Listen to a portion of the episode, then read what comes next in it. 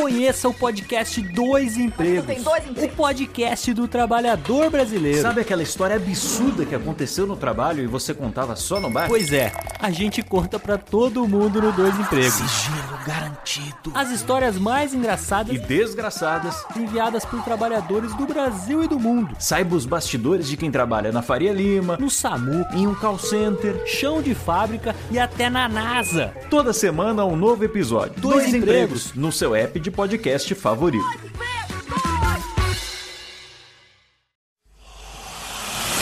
Emoção. Aventura. Suspense. Mistério. Mistério. Você vai. Você vai se cagambaladeiro. Alô, pessoal do Radiofobia, aqui quem tá falando é o Celto Melo. Aqui fala Buzz Lightyear. As melhores entrevistas com os melhores humoristas. Você só encontra no Radiofobia. Tira daí, moleque, vai assistir o programa da Xuxa. Radiofobia 500 jardas. Dublado nos estúdios da TVS. Nunca na história das internet se viu um programa onde as pessoas mijassem tanto de dar risada. Se você quer uma coisa diferente no que diz respeito aos podcasts, entra no site do Radiofobia. Radiofobia, radiofobia, radiofobia, radiofobia. Radiofobia. Versão brasileira AIC São Paulo.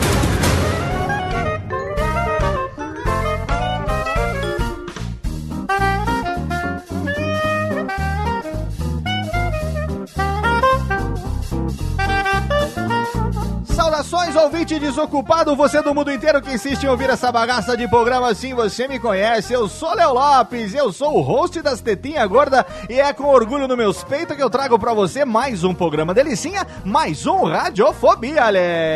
Exatamente, técnica, bate palminha. Porque nós estamos aqui de volta no nosso querido Radiofobia, hoje para mais um programa da série O Coração da Voz. Você que acompanha o Radiofobia, você sabe, nós somos apaixonados pela dublagem brasileira, somos entusiastas da dublagem, valorizamos e muito a dublagem brasileira e quando podemos, sempre trazemos para você aqui um profissional dessa área. O nosso programa de hoje é esse. Não nos interessa a cara da voz, nós queremos conhecer o coração da voz. E hoje temos um convidado totalmente fenomenal, mas antes de chamá-lo, nós vamos aqui apresentar quem fará parte do Radiofobia de hoje, começando por ele, meu amigo cinéfilo, diretamente de Nikit, a presença de ninguém menos do que a mãe do Radiofobia, o nosso querido Bruno Costa. Olá, Bruninho. Fala, Léo. Fala, pessoal. E aí, Léo? Como Quanto- vai? Quanto tempo? Saudade, que saudade, você que andou ocupadíssimo lá com eh, os programas de aniversário do Cinecast, né? Que fez aniversário, salva de palmas. É isso aí, três aninhos. Uma Totalmente criança, um fenomenal. bebezinho. Fica aqui registrado o abraço também para os nossos queridos amigos Bruno Gunter, Harold Stricker e todos É aqueles. Que fazem o melhor podcast de cinema do Brasil. Olha que delícia, hein? Técnica já. A Técnica, a Técnica já mandou um ticlinzinho aqui dizendo que teve, viu? Teve cascaia. Teve cascaia. Olha aí, olha aí, olha aí. E Exatamente. hoje estamos aqui com casa cheia e cheio de gente bonita, hein, Léo? Exatamente. Hoje nós estamos aqui com um estúdio com um aroma totalmente delícia, né? A Hum, gente dispensou, a gente dispensou todos os cuecas hoje, né? Dispensamos, dispensamos o Vitinho, dispensamos o Viváqua. Hoje a gente tem um odor de rosas aqui no estúdio, porque junto comigo a gente tem hoje aqui a presença dela no Radiofobia, ela que está é- é- ela está aqui num período que logo logo vocês saberão das grandes novidades, mas por enquanto ela é nossa convidada. A presença dela, minha querida amiga Ira Croft no Radiofobia. Olá, Ira, meu amor. Olá, meus queridos. Que bom estar aqui participando com vocês. Ah, que delícia ter você aqui. Eu ta- estava esperando ansiosamente por esse momento, viu, Ira? Ai, eu também tô até, até mais perfumada. Você sabe que é verdade, né? E a Ira, que além de uma podcaster de, da mais alto garbo e elegância, ela que também toda sexta-feira está no ar lá junto com meus amigos da Best Radio Brasil. Olha que delícia, hein? Pois é, gente. De- do podcast passando pra rádio e Tá trabalhando cada vez mais com a minha voz. Fez o meu caminho inverso, né? Do rádio pro podcast e daqui não saio, daqui ninguém me tira. Pois é, viu? Não tem como, não dá pra manter a gente calada, viu? É, não tem como. Obrigado, viu, por ter aceito esse convite. Obrigado por estar aqui na recepção do Radiofobia. Seja bem-vinda. Flores pra você nesse momento. Olha aí, ó. E temos aqui ela que esteve aqui conosco recentemente, ela que foi o tema de um programa, ela que foi a nossa convidada especial e que hoje aceitou o convite porque o nosso convidado é muito amigo dela, uma pessoa inclusive de quem falamos no programa que nós gravamos com ela, uma pessoa do dispensa apresentações, a menina dos cabelinhos lollipop, de novo no, Radofo, do- no Radofobia, até fiquei nervoso agora, de novo no Radiofobia, ninguém menos do que ela, Luísa Klazen, a Luli de verdade. Olá, Luli! Oi, eu sou a Luli. Oi, eu sou a Luli e eu estou muito feliz que você está aqui de volta, Luli. Muito obrigada por me convidar. Muito Adorei a gravação da outra vez. Todo mundo me falou que adorou ouvir. Então eu fico feliz de participar de mais um. Você viu a repercussão? Um programa que bateu todos os recordes de audiência, viu, Luli? É mesmo? É, que eu, da última vez que eu, que eu me lembre aqui de ter visto nossas métricas, o programa já tinha passado de longe os 15 mil downloads. Olha que delícia. Nossa! O que pra, pod, Meus inscritos presenciando. o que pra podcast você sabe que é um número considerável, Porra, né? Podcast que né, não tem. Não, não somos um Nerdcast aí que tem 500 mil downloads por mês. Mas dentro do nosso universo de quase 2 milhões nesses últimos 5 anos, 15 mil já são da Lully. Olha que delícia, hein? Olha aí, ó. Pra você ver como uma Luli na sua vida faz diferença, né? Totalmente. Isso aí. Beijinho no ombro.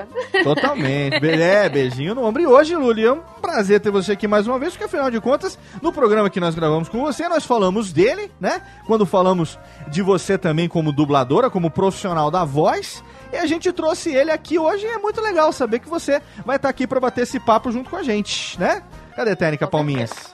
Fenomenal, você tá aí, você fez o download do programa, você já viu a vitrine, você já leu o post, você sabe de quem a gente tá falando, ninguém menos do que ele, ator, dublador, ele que é um comediante também da mais alta qualidade, ninguém menos do que meu amigo Sérgio Stern no Radiofobia. Olá, Sérgio! Fala, Léo! Que delícia, Tudo bem? finalmente! Oi, Julie, oi, Bruno. Aliás, oi, Ira. E gostaria, assim, logo de início, de fazer minhas as palavras do Bruno no começo do, do programa. Eu já estava com saudade, Léo. Já tem cinco minutos que a gente não se fala aproximadamente. É o tempo da introdução do programa, Sérgio. Exatamente. Aliás, ô Luli, eu tô enganado ou você tava tingindo o cabelo? Que eu tô vendo por aqui. aqui pelas ondas da web. Luli Eu tô, eu Eu tô tô em- com um lindo tom de, de empregada doméstica. tava, Momento fashion Fazendo. Luli. tava fazendo a manutenção do, lobe, do Lollipop, Luli? É, tô toda loira agora. Aquele Ah, loiro bem, bem horroroso. Ah, que isso. O- horroroso e Luli não combinam na mesma frase, impossível isso. Ah, É impossível. É Com, todo, com todo respeito ao meu amigo Matheus Castro, mas não combina. Luli e horroroso na mesma frase? Não pode. Não, Auto- não combina. Não combina. E tá aqui hoje Sérgio Stern. A gente, durante vários meses, tentou, agendou e agora conseguimos essa disponibilidade dele pra poder gravar com a gente. Ele que acabou de chegar do, de Project Valley. Daqui a pouco vai falar com a gente sobre as suas aventuras pela dublagem, pelas televisão, pelas É não sou novelas. facinho, não, né? É, não é não, imagina. O, o cachê teve que ser feito em Swift Code. a, tra- a Seja lá o que transferência. isso significa. A transferência foi feita em euros. É, muito bem. Ah, então vamos lá. Diga, diga até logo. Mike Wazowski, por favor, até logo. O Michael Kozowski? Tem logo o Michael Kozowski? Já, já falou, é, logo, é, Mike. a mesma voz. Vamos pro bloco de Tá recado. Manda esse treco de volta, senão o bicho pega. Manda esse treco de volta Ai, pegar. ai, ai, já já a gente Pega, volta. Me pega? Bicho, pega bloco de recados, já já tem mais. Chama a Mu.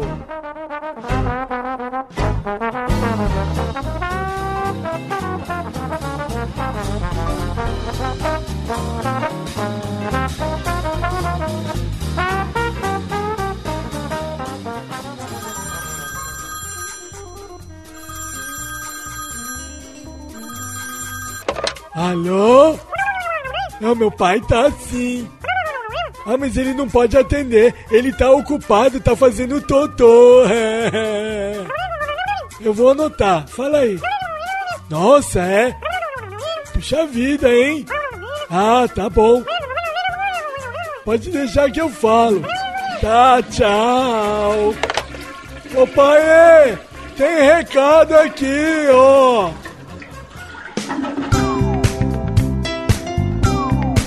Vamos rapidamente para a sessão de recadalhos desse Radiofobia. Hoje totalmente excelente, totalmente fenomenal. Temos recadalho pra caramba. E o primeiro deles, na verdade, é um motivo de celebração. Sim, nesse mês de abril de 2014, o Radiofobia, que está no ar desde o mês de fevereiro de 2009, ultrapassou a marca histórica de 2 milhões de downloads. Exatamente, eles. Estamos aqui numa alegria muito contente, celebrando mais de 2 milhões de downloads. Isso porque no primeiro ano a gente não tinha uma métrica muito confiável. Eu estimo que no primeiro ano nós tivemos aí uma média de 100 mil downloads mais ou menos, mas isso não, não estou contando. Então nós contamos a partir do ano de 2010, quando nós passamos a utilizar o plugin do Blueberry PowerPress, que é um plugin de podcasts para WordPress totalmente fenomenal, que nós utilizamos e esse sim tem uma métrica totalmente confiável e é pelo Blueberry que a gente está se baseando e lá está mais de 2 milhões de downloads.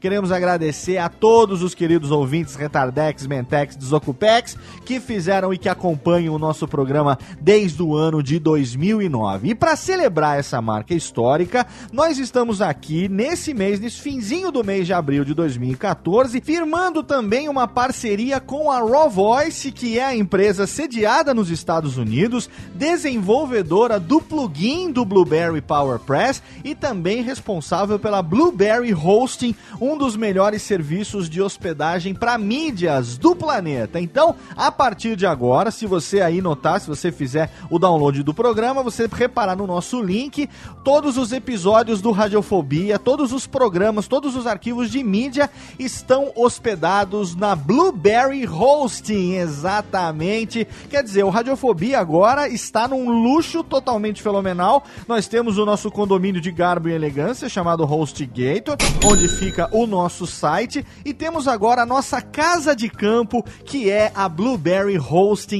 e lá estão os nossos episódios guardadinhos, bonitinhos. A partir desse momento você já nota que os downloads ficaram muito mais rápidos, a navegação pelo site ficou muito mais rápida. Isso porque a partir de agora nós estamos utilizando um método de hospedagem compartilhada.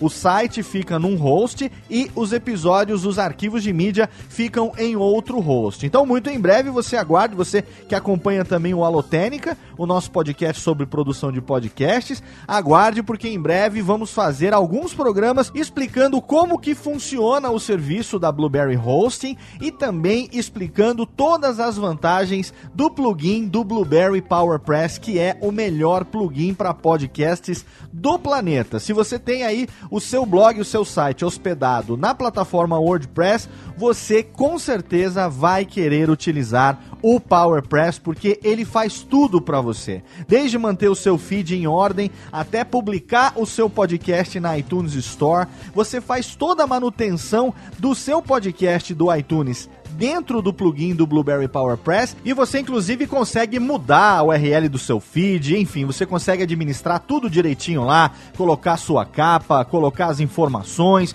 tudo que você precisa para ter o seu programa em destaque na iTunes Store, você consegue fazer através do plugin do Blueberry PowerPress. Então, é com muito orgulho que eu anuncio nesse momento uma parceria entre a Radiofobia Podcast Multimídia e a Raw Voice, que você a partir de agora vai ver muita coisa bacana chegando. Primeira iniciativa que a gente está tomando agora é a tradução completa do plugin do Blueberry PowerPress para português, para ser disponibilizado para todos os podcasters que, usa para todo mundo, do mundo inteiro que quiser, todo mundo que usa o Blueberry PowerPress vai ter ele também agora em português e aí você vai ver todas as vantagens que com certeza o Blueberry PowerPress oferece e você ainda não conhece. Então, 2 milhões de downloads, esse é o seu Radiofobia, Leis. Surubinhas podcastais, sim, eu e meu amigo Vivaco estivemos esse mês lá no Ultra Geek número 143, juntamente com meus irmãos Tato Tarkan e Professor Mauri, e estivemos falando sobre nada menos do que Nihongo, a nossa experiência com a língua japonesa. No meu caso, a experiência com a língua japonesa, e no caso deles, a experiência com a língua das japonesas, mais especificamente. Então, se você quiser aí se aventurar, e se você é burro e não fala japonês, você com certeza vai entender tudo, porque que nesse programa nós só fizemos um Embromation, tá lá o link no post, Ultra Geek número 143. Outro recado aqui que eu preciso dar pra você, muito bacana, vem do meu amigo Brão Barbosa, ele que é um ilustrador de primeira qualidade, um amigo que eu conheci na Campus Party esse ano, um cara que faz umas ilustrações assim totalmente bacanas, o estilo dele é muito legal e ele fez uma HQ chamada Feliz Aniversário Minha Amada. Ele mandou pra mim autografada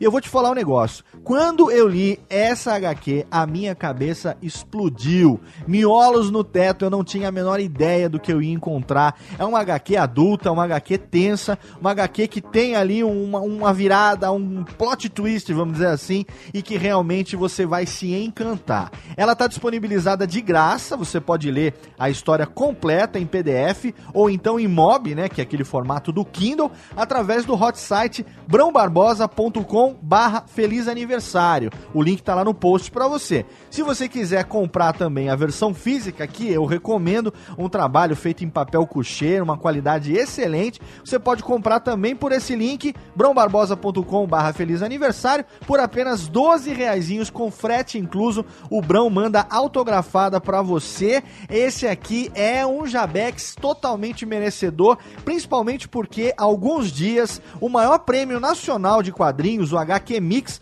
selecionou Feliz Aniversário Minha Amada como melhor publicação independente de autor lançada em 2014. Então, meu amigo Brão Barbosa, merecendo todo o sucesso, fica aí a dica para você, ouvinte do Radiofobia, que gosta também de quadrinhos de qualidade, tá lá o link no post para você curtir. Pode ter certeza que seus miolos vão parar no cerebelo do seu teto da sua residência, tá certo? Temos também reflexões sobre o podcast para você que curte, um livro lançado pela Marzupial Editora, escrito a 20 mãos por 10 autores, todos podcasters, todos nós relacionados com o podcast de alguma maneira. Lançamos o primeiro livro 100% sobre podcast do Brasil, feito por pessoas que vivem o podcast no seu dia a dia. Então você pode entrar no link lá no post, Marzupial Editora, você encontra ele em formatos digitais e também na edição impressa, na edição física. Lá tem todos os links de todos os lugares aonde você encontra o nosso livro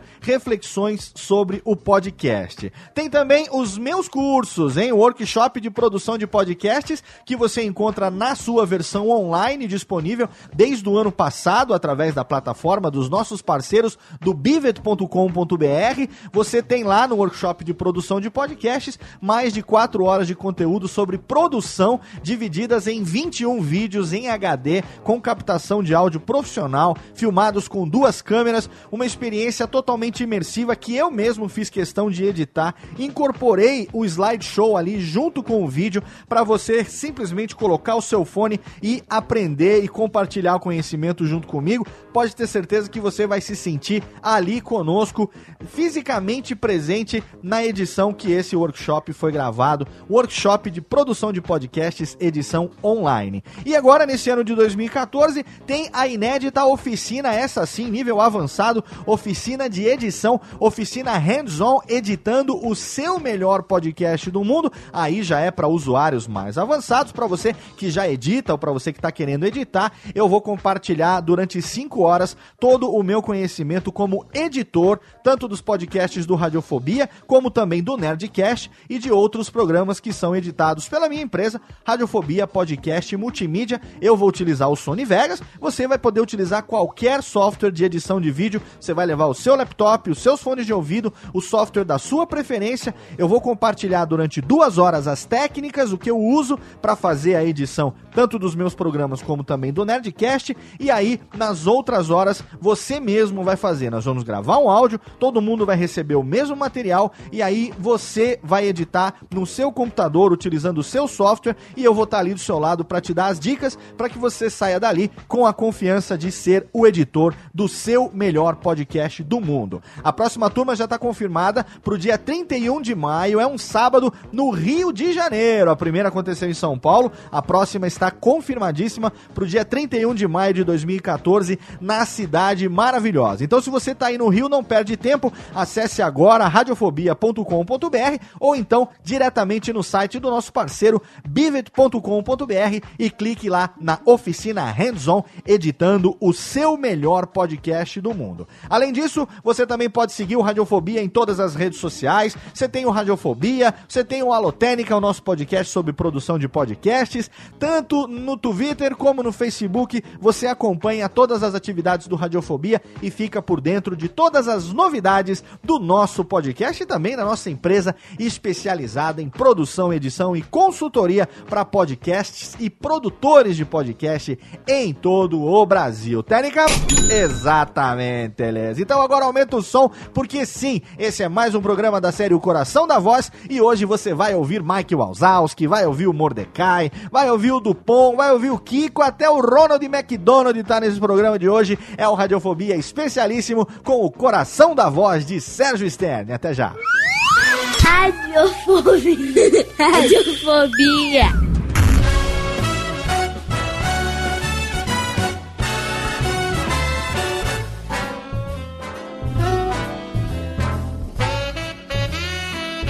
Tamo de volta! Tamo de volta com Radiofobia, hoje totalmente fenomenal.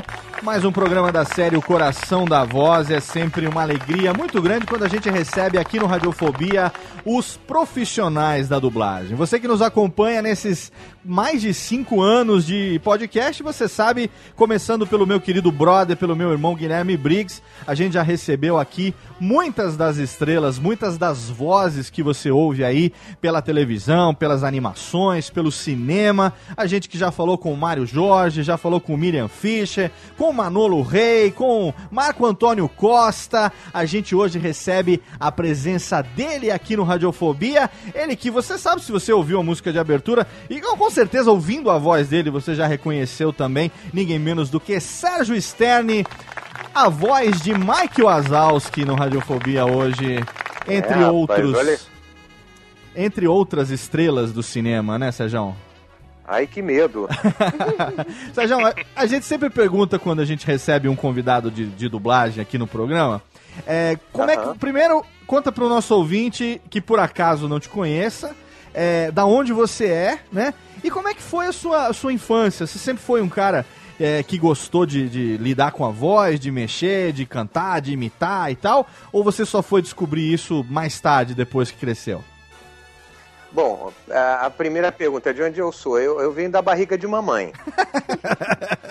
eu nasci no hospital, eu queria ficar junto dela, entendeu? Mas aqui é sério, Tá, enfim. Mas aqui do Rio de Janeiro. É. E o negócio da voz, o, o, o Léo, o que acontece na verdade, eu tô com 52 anos, mas não aparento não, apareço, eu aparento ser bem mais jovem, tá? Ah, Muito mais jovem, isso é verdade. É. Então, ah, Luli, obrigado. Mas o é que, que verdade. acontece? É, obrigado de novo, a gente vai ficar até o fim do programa falando isso. Olha só, é, fazendo as contas, eu nasci em 61. No começo da década de 70, estavam surgindo os primeiros instrumentos musicais eletrônicos É. né? E eu, eu sempre gostei muito disso, dos sons de sintetizadores e tal, aqueles instrumentos que surgiram na época.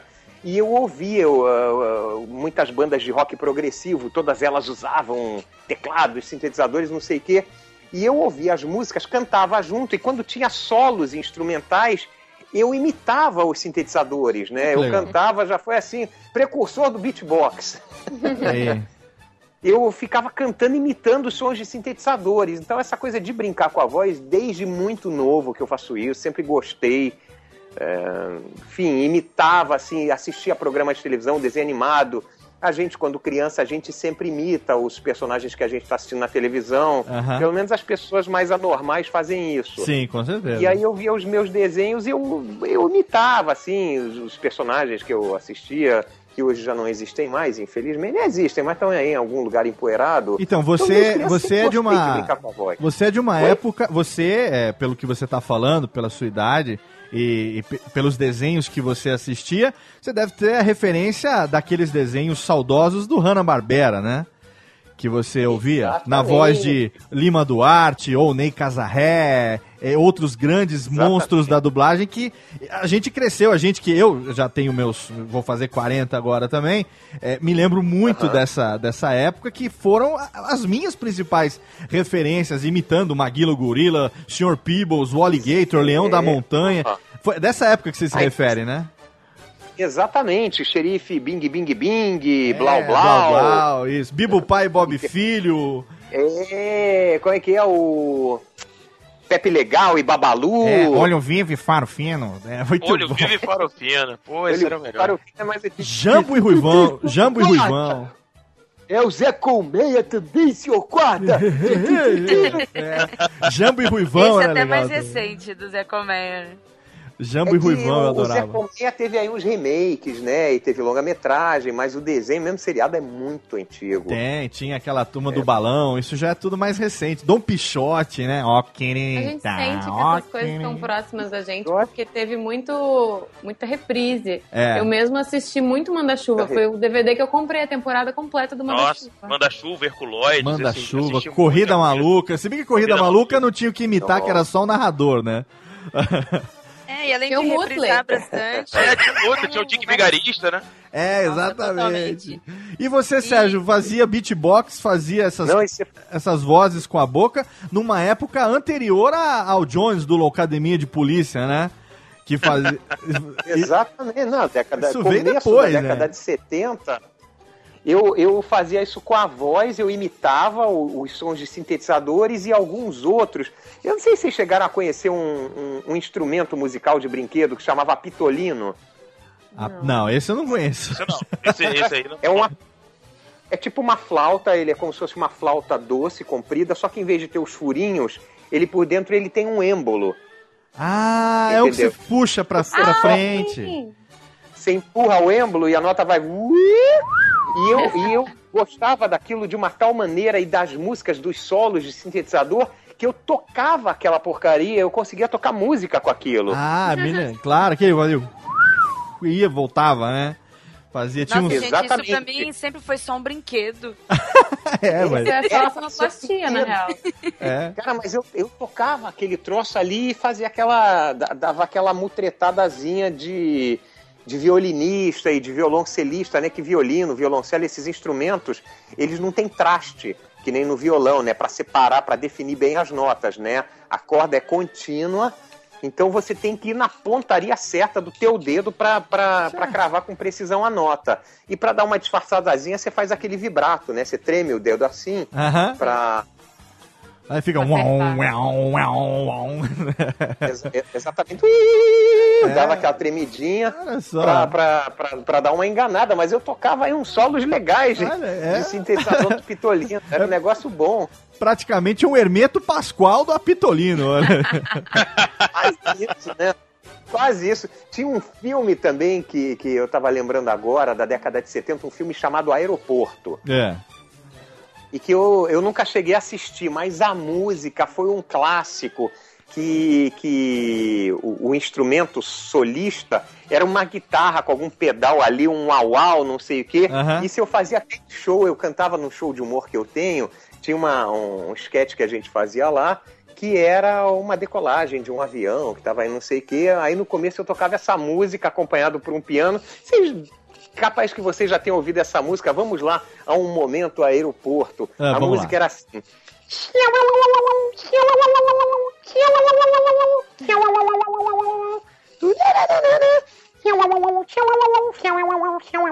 Vocês nunca ouviram isso, não?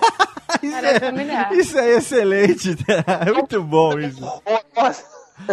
É uma coisa horrorosa, mas que eu cantava com muito orgulho, Muito bom isso. Não, isso é excelente, excelente. Ô Sérgio, você é filho único ou você tem irmãos? Eu tenho um irmão, mas o meu irmão é um cara muito tímido, assim, muito sério, e ele é analista de sistemas, então não tem nada a ver com essa minha praia. Porra, se eu for contar minha história pra vocês, o que eu fiz até, até chegar a ser ator, eu já estudei psicologia, larguei no meio, eu me formei como biólogo. Quando eu estava estudando psicologia, fiz um estágio numa clínica psiquiátrica. Levei mordida de paciente. Foi uma coisa assim.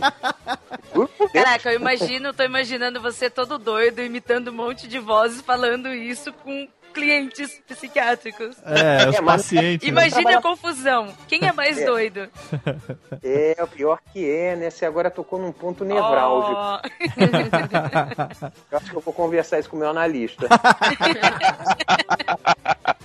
Mas Cara, vo- mas depois eu trabalhei com venda, É. vendi acessório para esquadria de alumínio, vendi co- é, concreto para construção civil. Cara, é um negócio muito doido. Aí eu resolvi ser dublador E e, é- ator. E como é que foi esse, esse, esse Foi processo? Porque justamente o oposto, né? Porque quem quer ser ator fala, se não der certo, eu vou fazer outra coisa. É. Aí Exato. você tentou de tudo, ah, se não der certo, eu sou ator. É, exatamente. Pois é. E uma coisa que tem em comum com pelo menos todo mundo que a gente conversou até agora aqui, é, que são né, pessoas ligadas à dublagem, como eu falei, todos os atores, seus colegas de profissão, é que a grande maioria deles era assim, né? Era extrovertido quando era criança, quando jovem, É. gostava de, de brincar, de fazer vozes, de imitar os desenhos animados e tal. Né? O Briggs, o Mário Jorge, o Manolo são, são É exemplos desse tipo de insanidade saudável que você está se referindo agora. Né? E dificilmente você vê, por exemplo, o Marco Antônio Costa contando a história dele. É, ele e o Márcio Simões faziam uma brincadeira assim de programa de rádio na época é, é, da faculdade e tal.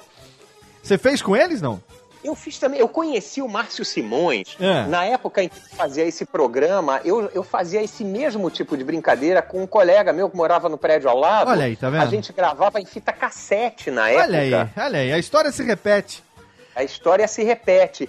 E aí um dia eu ouvi, eu eh, tinha aqui na faculdade de Estácio, aqui no Rio de Janeiro, Aham. eh, eles num- numa época eles tiveram uma rádio, Rádio Estácio, que, que servia para os alunos eh, praticarem, não sei o quê, mas ela tinha uma programação regular.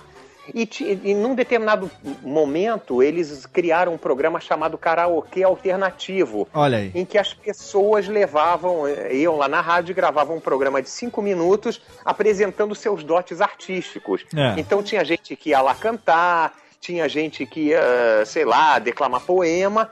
E um dia eu ouvi o grupo do Márcio Simões, que era um grupo chamado Radiografia FM, É isso mesmo. que fazia exatamente isso que eu fazia com meu amigo. Aí eu falei, porra, vamos lá fazer esse programa também. A gente chegou a fazer cinco programas lá. Olha aí, Um tá- negócio muito legal, muito interessante. Tá vendo só? E o Radiofobia nasceu assim também, ô Sérgio. Quando eu era mesmo. criança aqui em Serra Negra, junto com o Queça, que é meu amigo, meu melhor amigo desde sempre, inclusive agora padrinho do meu terceiro filho, agora que eu voltei pra cá. É, em 2009 resolvi tirar da gaveta o projeto de um programa de humor que eu tinha pro rádio. E a ideia era fazer o quê? Resgatar a minha brincadeira de infância que eu tinha com o Queça, quando a gente gr- grudava um rádio no outro, fita cassete e tal, e imitava, fazia personagens, fazia programa de rádio. Foi assim que nasceu Que essa, legal, essa né? bagaça É. que tá aqui hoje, cara.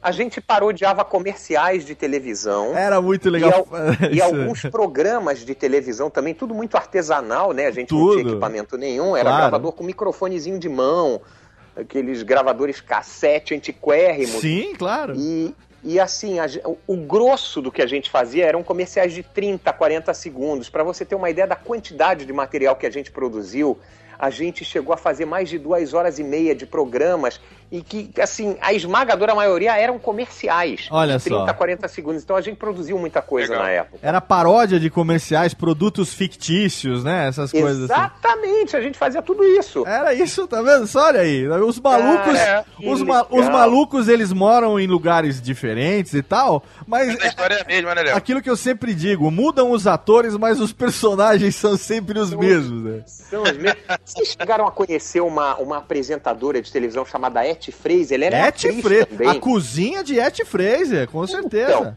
a cozinha. A cozinha mágica de Etty Fraser. Exatamente, ela ensinava receitas na televisão. Era ela, ela, é- Ela- era ela e a Ofélia disputando horário. Era Etty Isso. Fraser e E a Ofélia. Etty Fraser, ela tinha um programa de. Esse programa de receitas, ela era patrocinada pela Et, né? Produtos Et, ketchup, Et, mostarda. Então, todas as receitas que ela ensinava, ela tinha que frisar a marca do, do ingrediente. Você vai adicionar é, meia colher de sopa de ketchup et, é, uma colher de chá de mostarda et, tudo era da et. Claro, né? claro. Aham. Então nós fizemos o programa chamava A Moda da Casa, com Ah. Etty Fraser. Eu imitava a voz dela.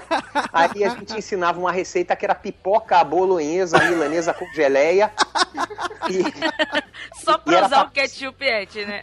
era da Sica. No nosso programa era da Sica. Então tudo era da Sica em quantidades assim descomunais. 5 litros de vinagre Sica, 2 quilos de ketchup Sica. Aí, aí Mas você usava o eu- elefante também? O elefante da o Sica elefante parecia, da né? Sica? O elefante, mas tinha até um ovo Sica, era pra usar um ovo Sica.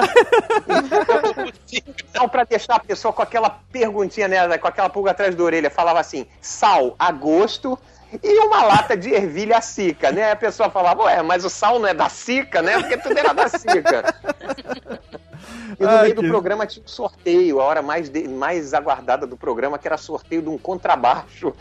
programa de culinária sorteava um contrabaixo, era muito bom o negócio. Olha só, pessoal, o pé, o pé no nonsense é marca registrada dessas Total, né? pessoas que estão hoje, pelo menos de todos os que eu conheço, né, daqueles que já passaram por aqui, daqueles que ainda vão passar, a gente ainda vai ter a honra de receber aqui esse ano o Márcio Simões, Mauro Ramos, e além dos que já passaram por aqui, e, o, o, Bri- o Briggs falou assim, Léo, é tudo um bando de maluco, velho. Você- Aí, mais um motivo vindo por que que dele, essa então? Então, e vindo dele, isso, isso pra mim, vindo do Briggs, é um grande elogio, né? Falar que é tudo um bando de maluco, né? Aí, mais um motivo por que que essa galera não virou psicólogo, né? Exatamente, tá, Ia tá dar- explicado. Não ia dar pra separar. É, é impossível se tratar. Ou ao contrário, né? Porque às vezes é mais fácil você tratar a a loucura com a loucura.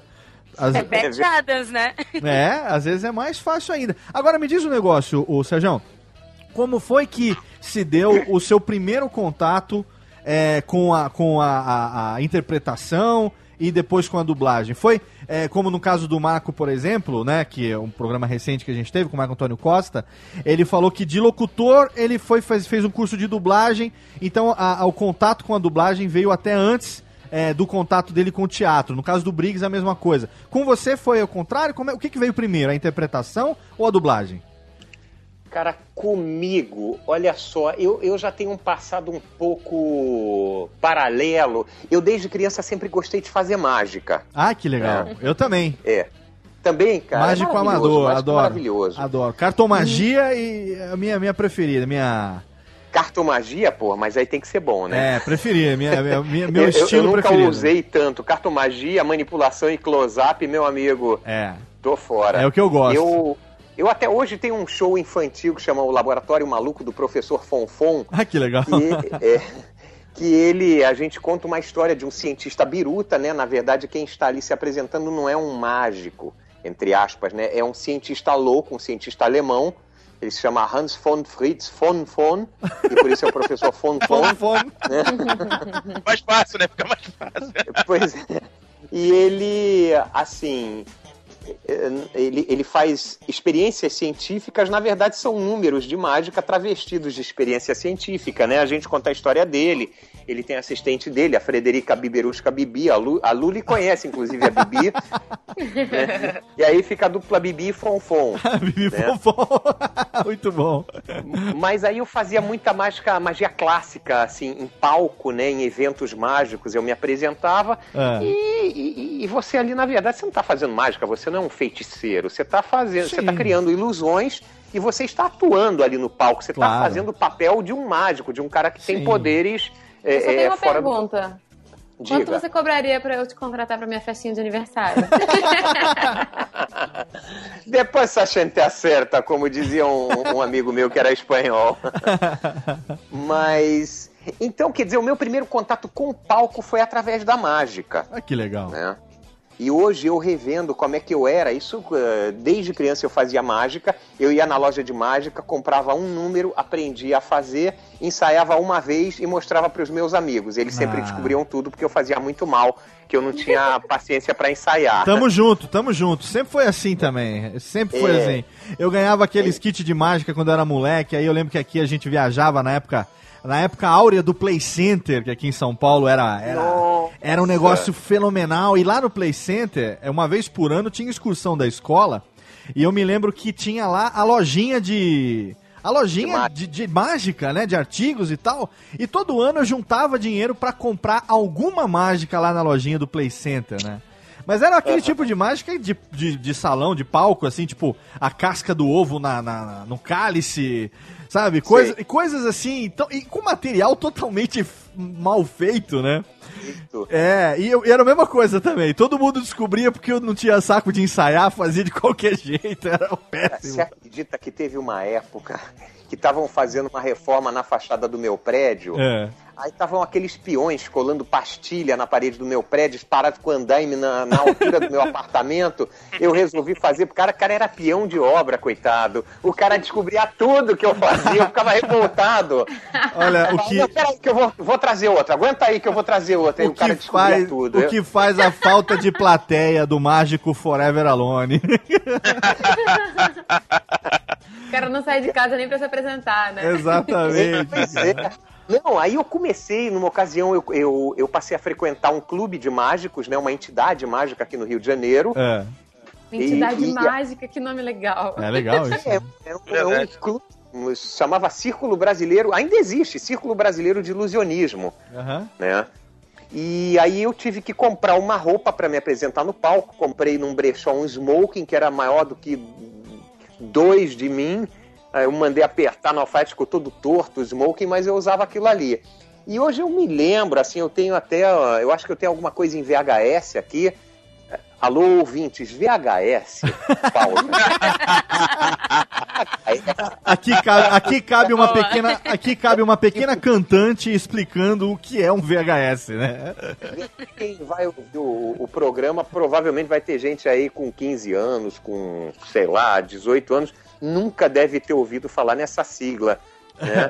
VHS, antigamente, em tempos d'antanho, antes da era digital, a gente captava imagens e guardava elas em fita magnética. Num outro programa eu vou explicar o que é fita magnética, porque vocês também não sabem. né? Exatamente. Tá ficando mais difícil, hein? Mas a gente, tem, a gente tem sorte que a gente tem uma geração de ouvintes aqui que estão um pouco já acima dessa faixa etária, viu, Sérgio? Que são aqueles que, que sentem saudade dos bons tempos do rádio que não voltam mais. E É eles vêm é. e eles vêm desopilar aqui com as maluquices do Radiofobia, entendeu? Então esses aí que bom. conhecem, até Super 8, se bobear, eles conhecem. Olha só. Bom, eu tenho, eu acho que eu devo ter uma fita aqui em que eu tô me apresentando lá como mágico. Olha aí, Numa joga- ocasião eu fui num congresso de mágicos em Campos do Jordão e lá um mágico deu uma palestra, um mágico chileno. Olha o nome do cara, Ling Fu. Ó, né? Ling Fu bem, é famoso, hein? meio- Famoso. É, Ling Fu. Só que o problema era quando alguém falava na palestra do cara, ah, porque a palestra que o Ling Fu deu, aí era meio- Verdade. Isso aconteceu. Muito bom. E aí o cara deu uma palestra sobre um sistema de você se orientar no palco É. é, com a cara toda coberta, cheia de capuz e, e vendas e esparadrapo pregado nos olhos e não sei o quê. Ele fez uma apresentação no palco. Aquilo eu fiquei maravilhado. O cara cobria os olhos com esparadrapo, depois ele botava uma venda, depois ele botava outra venda, botava cartelas de, de papelão assim cobrindo os olhos na vertical para não poder olhar por baixo, Aham. cobria tudo com um saco de pano preto. Eu sei que eu fiquei encantado com aquilo ali, resolvi comprar esse sistema que ele vendia Ah, sim. ficava, eu me achava o máximo me apresentando com aquilo. Imagina o mágico entrando no palco de smoking e um saco preto na cabeça. Parecia um homem-elefante. e eu adorava aquilo. E meu irmão ficava zoando de mim. Pô, troço horrível, isso aí, não sei o quê. Parece um homem-elefante, não sei o quê. Eu falava, ah, você não entende de arte. Eu não sei o quê. Era uma merda. Mas olha... Homem e uma vez eu quase caí do palco, porque você enxergava muito mal. É? O negócio era bem, bem no limite mesmo. Aham. Uma vez eu quase caí de um palco que devia ter assim, uns dois metros de altura. Eu ia me quebrar todo. Quando eu, eu tava na beiradinha, eu não, não conseguia enxergar direito. Entendeu? Mas aí, Caraca. puta, que volta que eu dei, né? Ah, vamos fazer, então, ó, vamos fazer o seguinte, vamos aproveitar então que a gente que você não caiu do palco nesse momento. Vamos aproveitar pra se recuperar do susto e vamos pro primeiro bloco de melódias. O que, que vocês acham, meninos? Vamos lá, vamos lá. primeiro bloco de melódias, porque aqui você sabe no Radiofobia quem manda é o convidado e nosso amigo Sérgio Stern hoje escolheu as quatro músicas dos nossos dois blocos de melódia. A gente começa agora com o Elton John Your Song. Já já tem mais.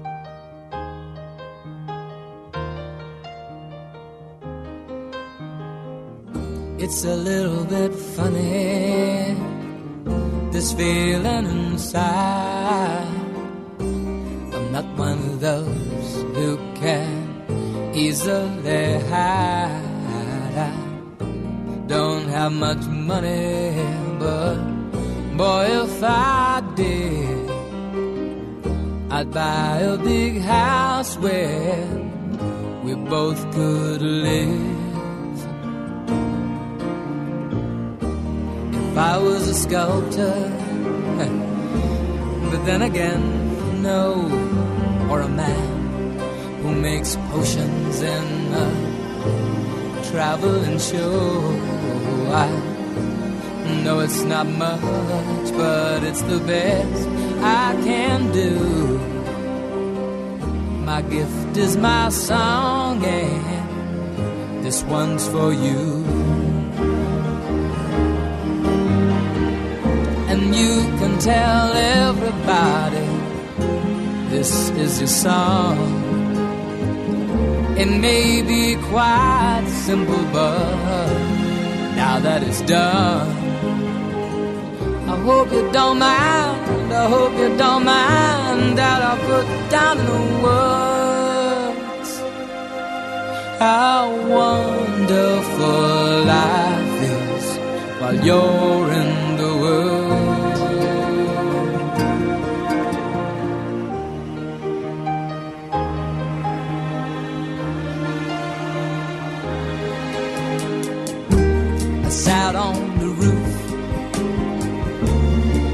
out the moss. Well, a few of the verses, well, they've got me quite cross. But the sun's been quite kind while I wrote this song. It's for people like you that keep it turned on. So excuse me for getting, these things I do. You see, I've forgotten if they're green or they're blue. Anyway, the thing is, what I really mean. Yours are the sweetest eyes I've ever seen. You can tell everybody this is the song.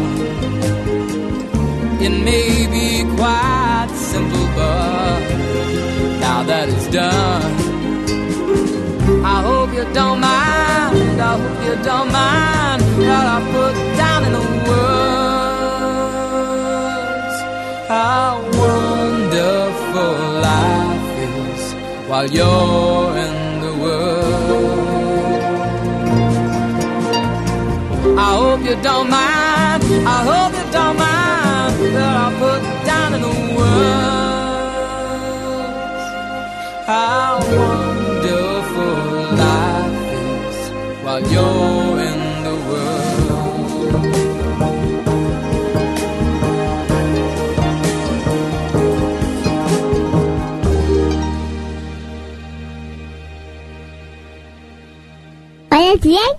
Olha bem, olha bem, conhece.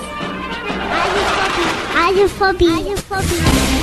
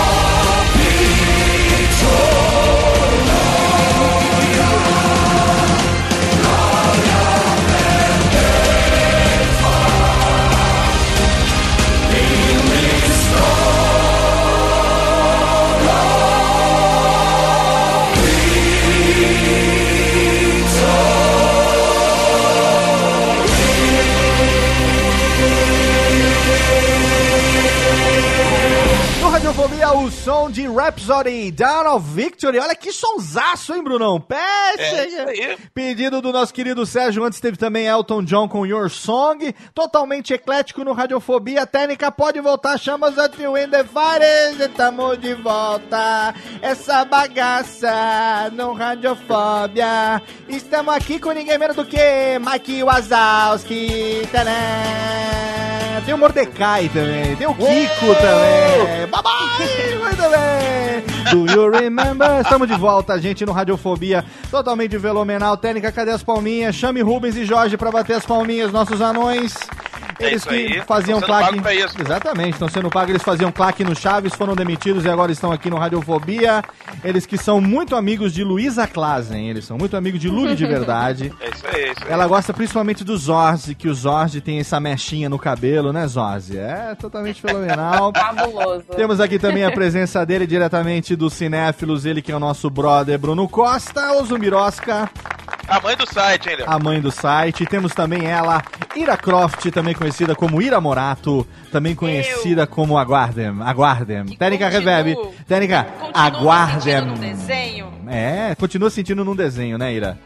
Totalmente Sim, eu tô fenomenal. conversando com o Mordecai. Agora, não só num desenho, como agora também num show de mágica, e eu digo mais também, em novelas da Rede Totalmente. Globo, Malhação, Gente, é aí, da é. Rede Record, Sérgio Stern, que eu tive o prazer de conhecer lá em janeiro de 2010, quando fui, quando fui conhecer pessoalmente também, né, pela primeira vez, quando fui abraçar o meu brother Guilherme Briggs, e tive É. o prazer de encontrar o Serjão ali nos estúdios de Delarte, estúdios cinematográficos diretamente de Tijuca, no Rio de Janeiro. E ele Olha tava aí, ali, eu tive a honra de conhecer os estúdios ali onde as animações são dubladas. E os meus filhos, na época eu só tinha dois filhos, Lucas e Leone, os mais velhos, quando ouviram, a, a gente foi junto da, da Delarte 1 até a Delarte 2 ali andando, né? E aí eu Aham. olhei pros meninos e falei assim, vocês sabem quem é a pergunta do pai que quer se perfazer pros filhos, né? É claro que eles não sabem, porque eles ouvem, eles não conhecem. E aí o pai querendo aumentar a moral com os meninos. Meus queridos, vocês sabem quem é este que está aqui do nosso lado? Aí eles em coro, não. E aí eu falei, Mike Wazowski, e aí eles, oh! Eles estavam com que idade, ô, ô Léo? Na época, o Lucas tinha é, 8 para 9, Aham. é, e 8 para 9 anos, tinha acabado de completar é, 8, ou 9 anos, e o Leone tinha 6 aninhos, tinha 5 para 6 É, o, aninhos. pro Leone talvez fosse mais difícil. Quem tá aqui é o Mike Wazowski. Não, não é. O Mike Wazowski é verde, ele só tem Exato, um olho. Esse é. cara aí, né? Exatamente. Mas você sabe o que, que é, Sérgio? Por uma culpa minha, né? É, é que também sou um apaixonado por dublagem, por desenho animado, desde sempre e tal. Eu tenho um jeito de, de, de lidar com eles aqui desde pequeno, que a gente fica fazendo é, uma espécie de quiz, assim, uma espécie de trivia, quando a gente tá assistindo os desenhos animados, é, para adivinhar quem é que tá dublando determinado personagem, entendeu? Olha só. Então, mesmo pequenininhos, eles conhecem é, os dubladores pelo nome. Porque eu, coisa, eu- eu brinco com, ele- com eles disso e eles gostam quando identificam um timbre diferente, numa dublagem diferente. Né? A primeira vez foram eles que fizeram a associação. Eu não conhecia o apenas um show. Eles é Mas que me você não pensa em apresentaram. dar, em dar um futuro melhor pra eles, não, Vi? Ô? Não, eles vão ter o futuro que ele, eles vão ter o futuro que eles escolherem, né? ô, Léo, Oi. aproveitando esse gancho, eu também tenho uma pergunta aqui pro Sérgio, era justamente sobre isso. É. Eu ia perguntar pra ele se já aconteceu em alguma situação cotidiana em que alguém, ao ouvir a tua voz, sem ver você, só ouvir a tua voz, te chamou por algum personagem? Não, isso não. Até porque a- as pessoas só passaram a associar a minha voz à dublagem, curiosamente, de uns 3, 4 anos pra cá. Eu já tô nesse mercado tem 20 anos. Depois quase, que você tô começou a 19, fazer 20 anos. stand-up, que o pessoal começou a ligar as coisas, não? Não, não foi não. Eu não sei exatamente porquê, ô Léo. Mas o que acontece Acho é o que foi seguinte. porque os durante- desenhos bombaram, né? Pode ser, pode É. ser. E, e- e de, sei lá, 3, 4 anos pra cá, a coisa das redes sociais eh, cresceu ah, muito certamente, rapidamente. certamente. né? Facebook, Twitter e não sei mais o que, as pessoas têm mais acesso à informação Sim, e a sim. troca mesmo de informações aumentou de uma, de uma maneira muito, muito vertiginosa. Antigamente, até, como eu estou falando, três, quatro anos atrás, o que acontecia muito era o seguinte: eu ia, sei lá, na lanchonete comprar um sanduíche e tal. O cara ficava me encarando, falava assim: se desculpa, mas eu, eu, eu te conheço, só que eu não estou me lembrando de onde. Sim. Né? Aí eu falava assim: você provavelmente está reconhecendo a minha voz, porque eu trabalho com dublagem. Aham. Cara, é isso mesmo, fala alguma coisa aí. Aí eu falava: cara, igualzinho, igualzinho aqui, né? Não, não, não é igualzinho, sou eu. É, pô. Muito legal isso. Eu já Aí as pessoas isso uma começavam vez, a a gente lembrar. foi lanchar e a pessoa fez exatamente isso. É, Foi exatamente. aonde? A Você gente foi lembra, lanchar, foi um. Ai, ali foi perto da Tijuca. A gente parou no Rei do Mate, uma coisa assim. E daí a pessoa ficou te carando e você falou exatamente isso. Provavelmente você conhece minha voz e tal. Acho que era uma moça. Ela falou, ah, é verdade. É, hoje em dia é, já é muito comum as pessoas irem direto ao assunto, porque as pessoas não associavam Sim. a voz à dublagem, porque dublagem é um- era até pouco tempo atrás um trabalho muito muito pouco falado mesmo, Sim, né? com certeza. É meio contraditório isso, É, é. mas muito pouco discutido, digamos É. assim. As pessoas não falavam em dublagem, não tinham tanta informação, nem tanto interesse por dublagem. Então as pessoas não, não conseguiam fazer esse tipo de associação. Agora as pessoas, quando me ouvem, elas falam, já vão direto. Você me desculpa, mas você trabalha com dublagem? As pessoas perguntam direto. Cara, eu acho isso Já gosto. muito legal. Eu acho isso, eu acho isso muito legal. Quando eu era, quando eu era criança e assistia os desenhos que eu falei da Hanna Barbera e tal, é, e brincava, né, de, de e tentar imitar a voz que a- aquela pessoa criava, né? Então, é, é, tava criando ali, né, o personagem. É isso que você falou agora do nossa, é igualzinho. Não é igualzinho, não, é a minha voz. Então, né, é no- como se você estivesse imitando. E a gente, quando criança, brinca de imitar isso. E eu sempre sonhava em conhecer e fazer isso. Eu tinha, sabe, eu brincava com isso, mas com o sonho de um dia poder trabalhar com a minha voz do mesmo jeito, né? E Mas eu- com que idade, assim, se é que você tem essa lembrança, Ah. mais ou menos, você tem noção de com quantos anos você passou a ter consciência de que as vozes que vêm da televisão não são daqueles atores, não são Ah, daqueles sim. Que, que, que, que o- era uma pessoa aqui no Brasil que, que botava a voz por cima da original. Eu acho que Você tem- foi com uma... Olha, eu acho que foi com mais ou menos uns, uns 9 anos de idade, ou 9 ou 10. Um pouco antes de eu começar a ter essa brincadeira de rádio que eu falei, que eu, que eu brincava de gravar e tal. Que foi Sei. numa. Eu não me lembro em que- programa, acho que foi num Comando da Madrugada com o Goulart de Andrade. é, Aham. que ele fez um especial sobre dublagem, e aí eu acho Ah. que ele entrevistou o da Mata, a galera da Herbert Richards, e aí é que eu fui descobrir que aqueles personagens, tanto dos desenhos quanto dos filmes, eles não eram brasileiros, tinham pessoas ali que faziam as vozes, né? Aham. E aí acho que foi com essa idade, mais ou menos 10 anos, que eu descobri que existia é, esse ofício do, do ator de dublado, do dublador, né? Aham. Mais ou menos Entendi. com, acho que isso, uns 10 anos de idade. E a partir daí o que eu falei, eu quero fazer isso um dia na minha vida, não sei quando, não sei como, mas um dia eu vou, vou querer fazer isso também. Sabe? É, porque para criança menor é, é, é um conceito muito difícil. Uma Sim. criança de 5, 6 anos, as mães muitas vezes vêm me apresentar: olha, é ele que faz a voz do, do Mike Wazowski. Ah, sim, sim, a claro. criança fica olhando com aquela cara de interrogação: Sim. como assim? Não é. Não é. O Mike Wazowski fala na televisão, eu vejo ele falando, é o Mike mesmo que fala. Sim. A criança não consegue, é um conceito muito estranho para uma criança pequena. ó, a É uma primeira, coisa difícil de explicar. a primeira vez que eu gravei com o, Bri- com o Briggs foi em acho que junho ou julho de 2009. é, e o Lucas tinha 7 anos de idade. Tinha 6 para Aham. 7 anos de idade. É, ele, é, não, tinha 7 anos já. Ele gravou o programa junto, com a- junto comigo, é, com o Buzz na mão. O boneco do Buzz Lightyear na mão.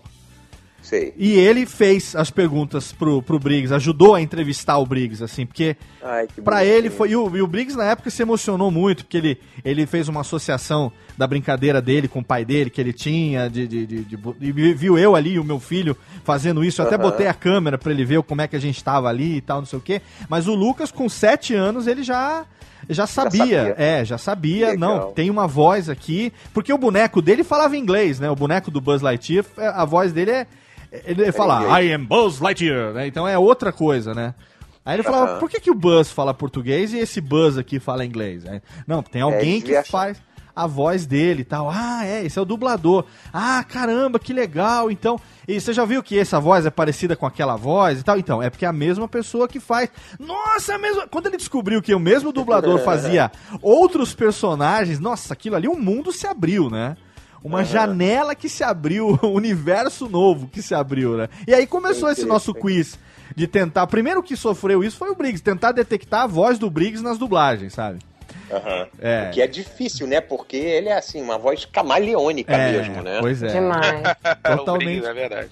Agora, Briggs é Sérgio, Impressionante. conta pra Diga. gente exatamente em que momento que você começou a, a lidar com dublagem.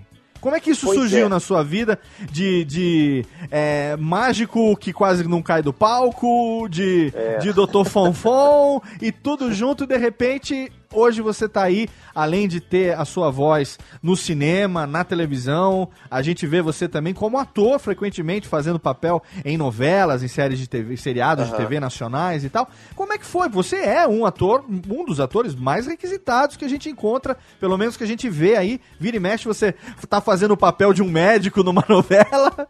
É, ele, ele, é, aliás, Padre, eles né? gostam muito.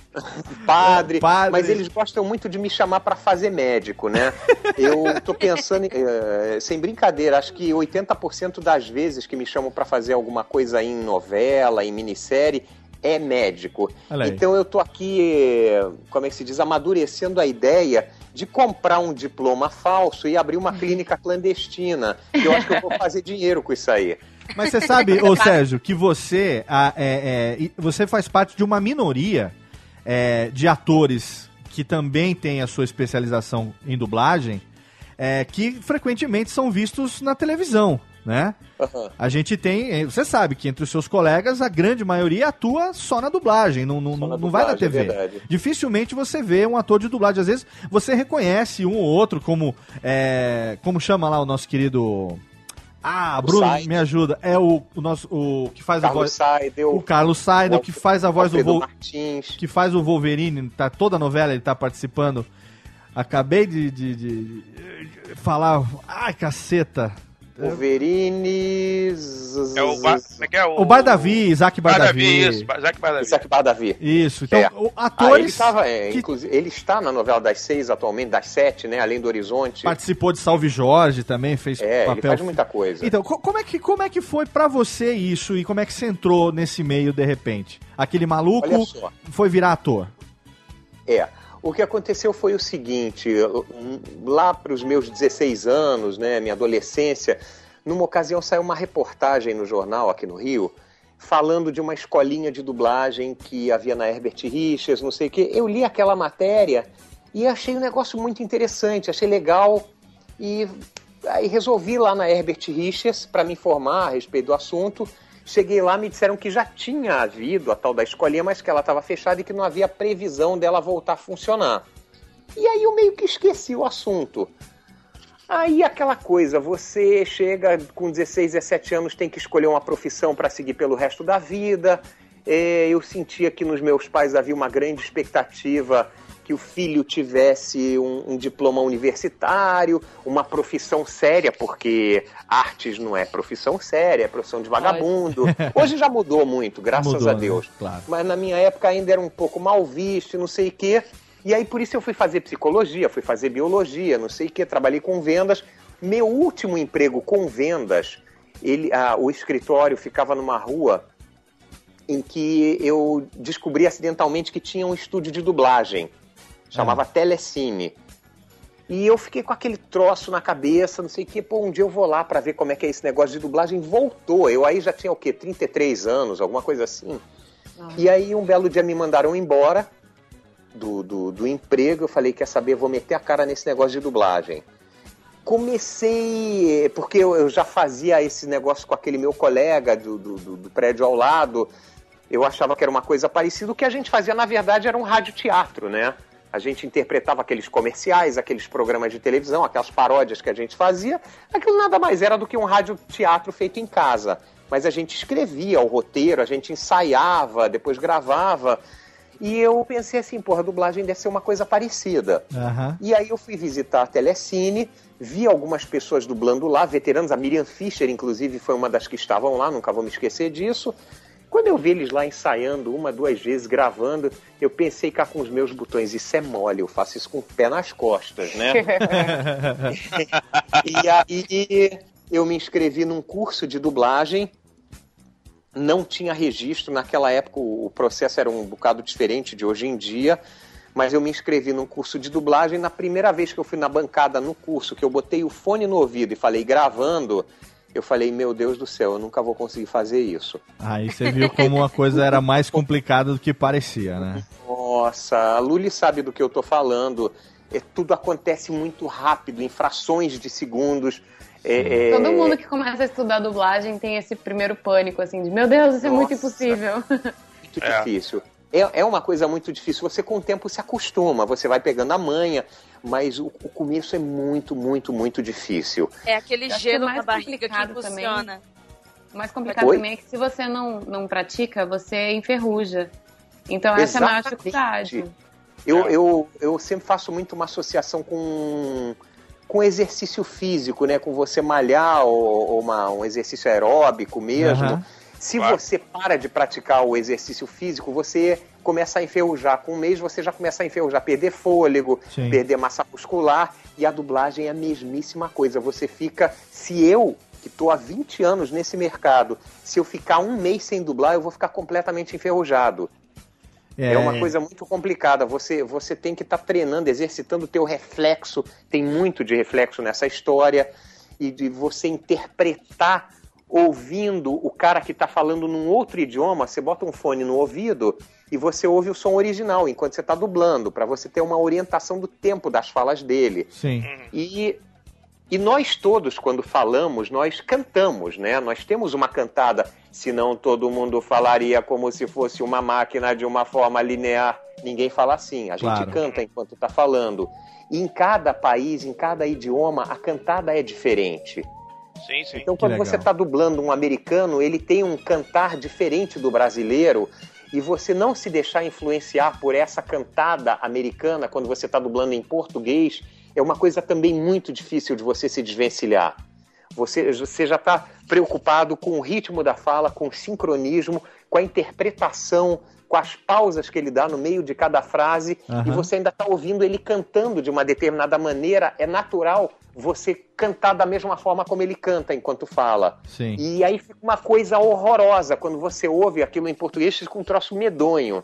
Pois é, tem que ter um, então, a sensibilidade que, que você precisa ter é, é muito grande, né? Porque e é muito rápido o que você falou, tudo é muito rápido, né? De, de ouvir a processar é tudo muito rápido. Fala, Bruno. Aproveitando esse gancho do Sérgio, Sérgio, queria te perguntar uma coisa. Nesse processo de dublagem, você costuma seguir a voz, ah, essa voz guia, né, do idioma, enfim, que você vai dublar, etc. Ou você prefere fazer uma construção diferente, ou isso depende muito do projeto, enfim? Não, não. Na verdade, o que a gente faz é o seguinte: o personagem que está ali na frente, ele já está pronto. Alguém já fez aquilo ali, já foram feitas aquelas cenas. E quando é um filme, evidentemente, eu faço com a minha voz. Eu não vou mudar minha voz, senão fica uma coisa caricata. No desenho animado, você. Na, qualquer tipo de animação, né? Você pode viajar na tua voz. Mas num filme ou numa novela, alguma coisa assim, você fala com a, com a tua voz normal, porém falando como se fosse um brasileiro que está falando aquela, é, aquele texto e a cena te puxa para aquilo, né? Se você está fazendo uma cena de ação, uma perseguição ou uma briga, você vai ali e, e uma coisa que ajuda muito é a gente, enquanto está dublando, imitar as caras da- do ator que você está dublando. É. O cara, ele tá lá revoltado com alguma coisa, ele tá xingando, ele tá com aquela cara toda franzida. Se você também franzir a tua cara, você fizer aquela coisa, tentar reproduzir a cara que ele tá fazendo, a tua voz vai junto. Entende? A tua interpretação vai junto. É uma coisa que ajuda muito. Ô Sérgio, Entendeu? agora, agora aí no caso de, de Desculpa, no caso de animação, porque, por exemplo, o Mike que você, que você faz a voz, o Mike Wazowski, né? Do Monstros S.A., Universidade de Monstros, todo mundo conhece. A, a voz, o, o som original, a voz original foi feita pelo Billy Crystal. Né? Isso. O Billy Crystal, todo mundo conhece ele como um cara do humor, um cara de stand-up comedy, foi host do Sim. Oscar durante muitos anos e tal. E- E, se você vê, a- a- a- eu, eu não tenho por hábito assistir animações no idioma original, até porque eu tenho filhos e a gente vê animações sempre obrigatoriamente dublado. Mas se você parar, por exemplo, pra ouvir um pouco o Mike, o Billy Crystal fazendo o Mike, é, não só pela própria construção do personagem, mas o Mike Wazowski, claramente, ele é um stand-up comedian, né? Ele ele é um humorista de stand-up e o Billy Na Crystal... Disney tem até o stand-up do Mike pra você assistir. Então, e, o- e e é. no final tem o showzinho do Mike, tem aquele extra no fim do filme, que é excelente, né? Então, é, como- nesse caso, que existe né, uma pessoa que é notória, que é conhecida, que tem um estilo próprio, é, você tem essa mesma é, dificuldade, essa mesma, esse mesmo jeito que você lida com o ator, ou você tem uma liberdade maior para criar em cima disso? Não, a gente tem uma, uma certa liberdade para criar, até porque é, quando a gente ouve nos filmes, eles falam versão brasileira Delarte, versão brasileira Cinevídeo, é, o, a, a expressão versão brasileira ela é muito bem aplicada, porque não é uma simples tradução do Sim, texto. sim. Né? O texto traduzido assim, literalmente como ele é no americano, ele perde muita coisa, principalmente quando você tem uma comédia, alguma coisa assim, porque as piadas que eles fazem lá não funcionam aqui. E o caminho inverso seria o mesmo, né? Se eles fossem traduzir para o inglês alguma, alguma situação brasileira. Então, é, a, a- versão brasileira, claro, o grosso é uma tradução exata do texto, mas muita coisa é modificada ah, em função de características culturais mesmo. Aham. né? Te dar um exemplo. Eu fiz um filme, um desenho, uma animação chamada Tá Dando Onda. Ah, excelente. Tá? O- no, no Tá Dando Onda eu fiz lá um passarinho que se chama coincidentemente Mike. Ele também se chama Mike. E Me lembro. nesse desenho, eu quando fui assistir no cinema, eu me lembro que a- o, o- o protagonista, quem fez foi o Gustavo Pereira, ele fala que o pai dele. Ele é um pinguim, né? É, ele chama fala, "Ah, Cadu, pai- né? O pinguim chama Cadu, né? Cadu, exatamente. Aí ele Aham. fala: ah, o meu pai, ele, ele foi campeão de futsal, futebol de salmão. É muito bom Entendeu? isso. Então, é- essas coisinhas, outro que, que ele falou, meu Deus, tinha, tinha uns negócios sensacionais. A própria história da chapinha do Mike Wazowski, não sei se vocês se lembram daquela hora que ele tá falando com aquela Rossa, aquela. Já preparou seu relatório, senhor Wazowski? Aí ele, pra, tentar disfarçar, ele fala: Ross, você tá tão bonita hoje, o que, que você arrumou aí? Tu fez chapinha? Tu fez né? chapinha. É verdade. Quer dizer, isso no, no inglês eles mandam uma outra piada, né? Sim. Então a coisa é, ela é adaptada à, à nossa cultura. Existem Não, adaptações é- que precisam ser feitas porque senão a coisa fica boba, Sim, sim. entendeu? É, eu tenho um exemplo clássico do, do o Guilherme falou isso acho que uma vez ou, ou outra é, da tradução de Friends, né? Que Uhum. tem uma, uma cena lá é, num, num dos, num dos capítulos que acho que a Phoebe, se eu não me engano, adota um macaquinho, alguém adota um macaquinho lá, né? E aí eles Aham. batizam o macaquinho com o nome daquele macaquinho famoso é, nos Estados Unidos. Aquele. Como é que chama aquele macaquinho? Ah, que tem até uma música. Ah, Curious George. Hã? É, George, né? Isso, do, do, do Ah, George, George. Curious. Isso, George Curious, Sim. né? Aham. Aí diz que o macaquinho entra no quarto dela e aí ele, ele vai, ela vai pegar, ele tá no meio das bonecas.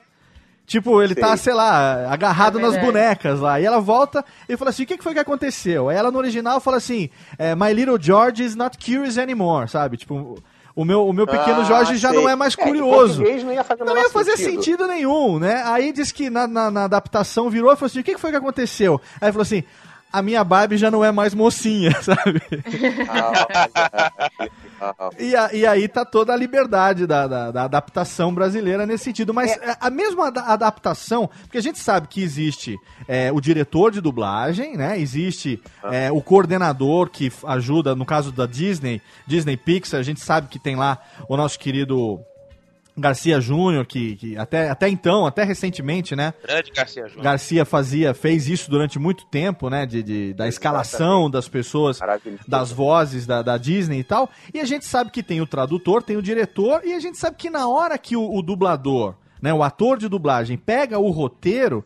A, a, a, capaci a capacidade não é a palavra, a, a, a liberdade de, de improviso em cima daquilo que ele tem, ela fica, de uma certa forma, restrita ao texto que ele já tem na mão, né? Exatamente. Então como é que Exatamente. isso funciona Muitas quando você, por restrito. E quando você pega. Não, quando é, quando- como funciona quando você pega, por exemplo, um texto que você, na sua experiência, percebe que tá meio, meio, meio duro, meio amarrado?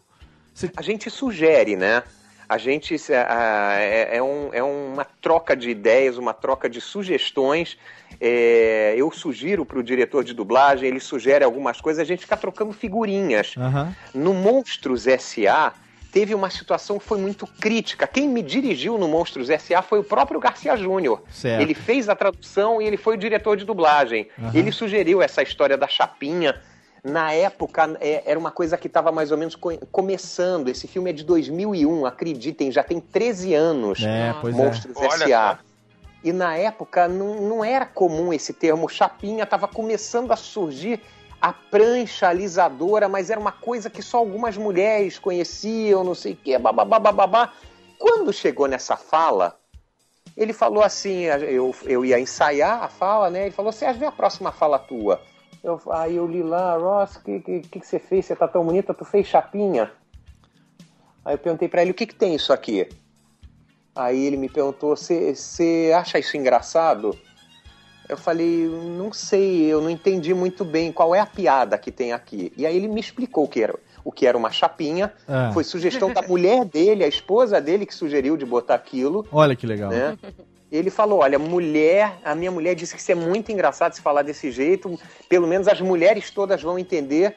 E o fato é que quando eu fui assistir no cinema, na hora que eu pergunto isso, tu fez chapinha, o cinema veio abaixo. É, é Entendeu? fenômeno. De Tem- mulheres.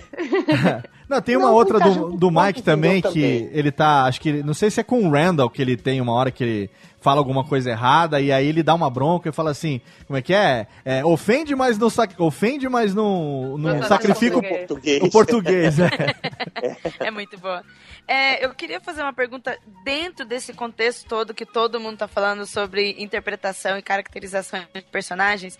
Eu, eu li numa entrevista que você comentou que antes de você fazer o detetive Dupont em Tin, você não tinha tanto contato com o trabalho anterior, com o desenho, com a série.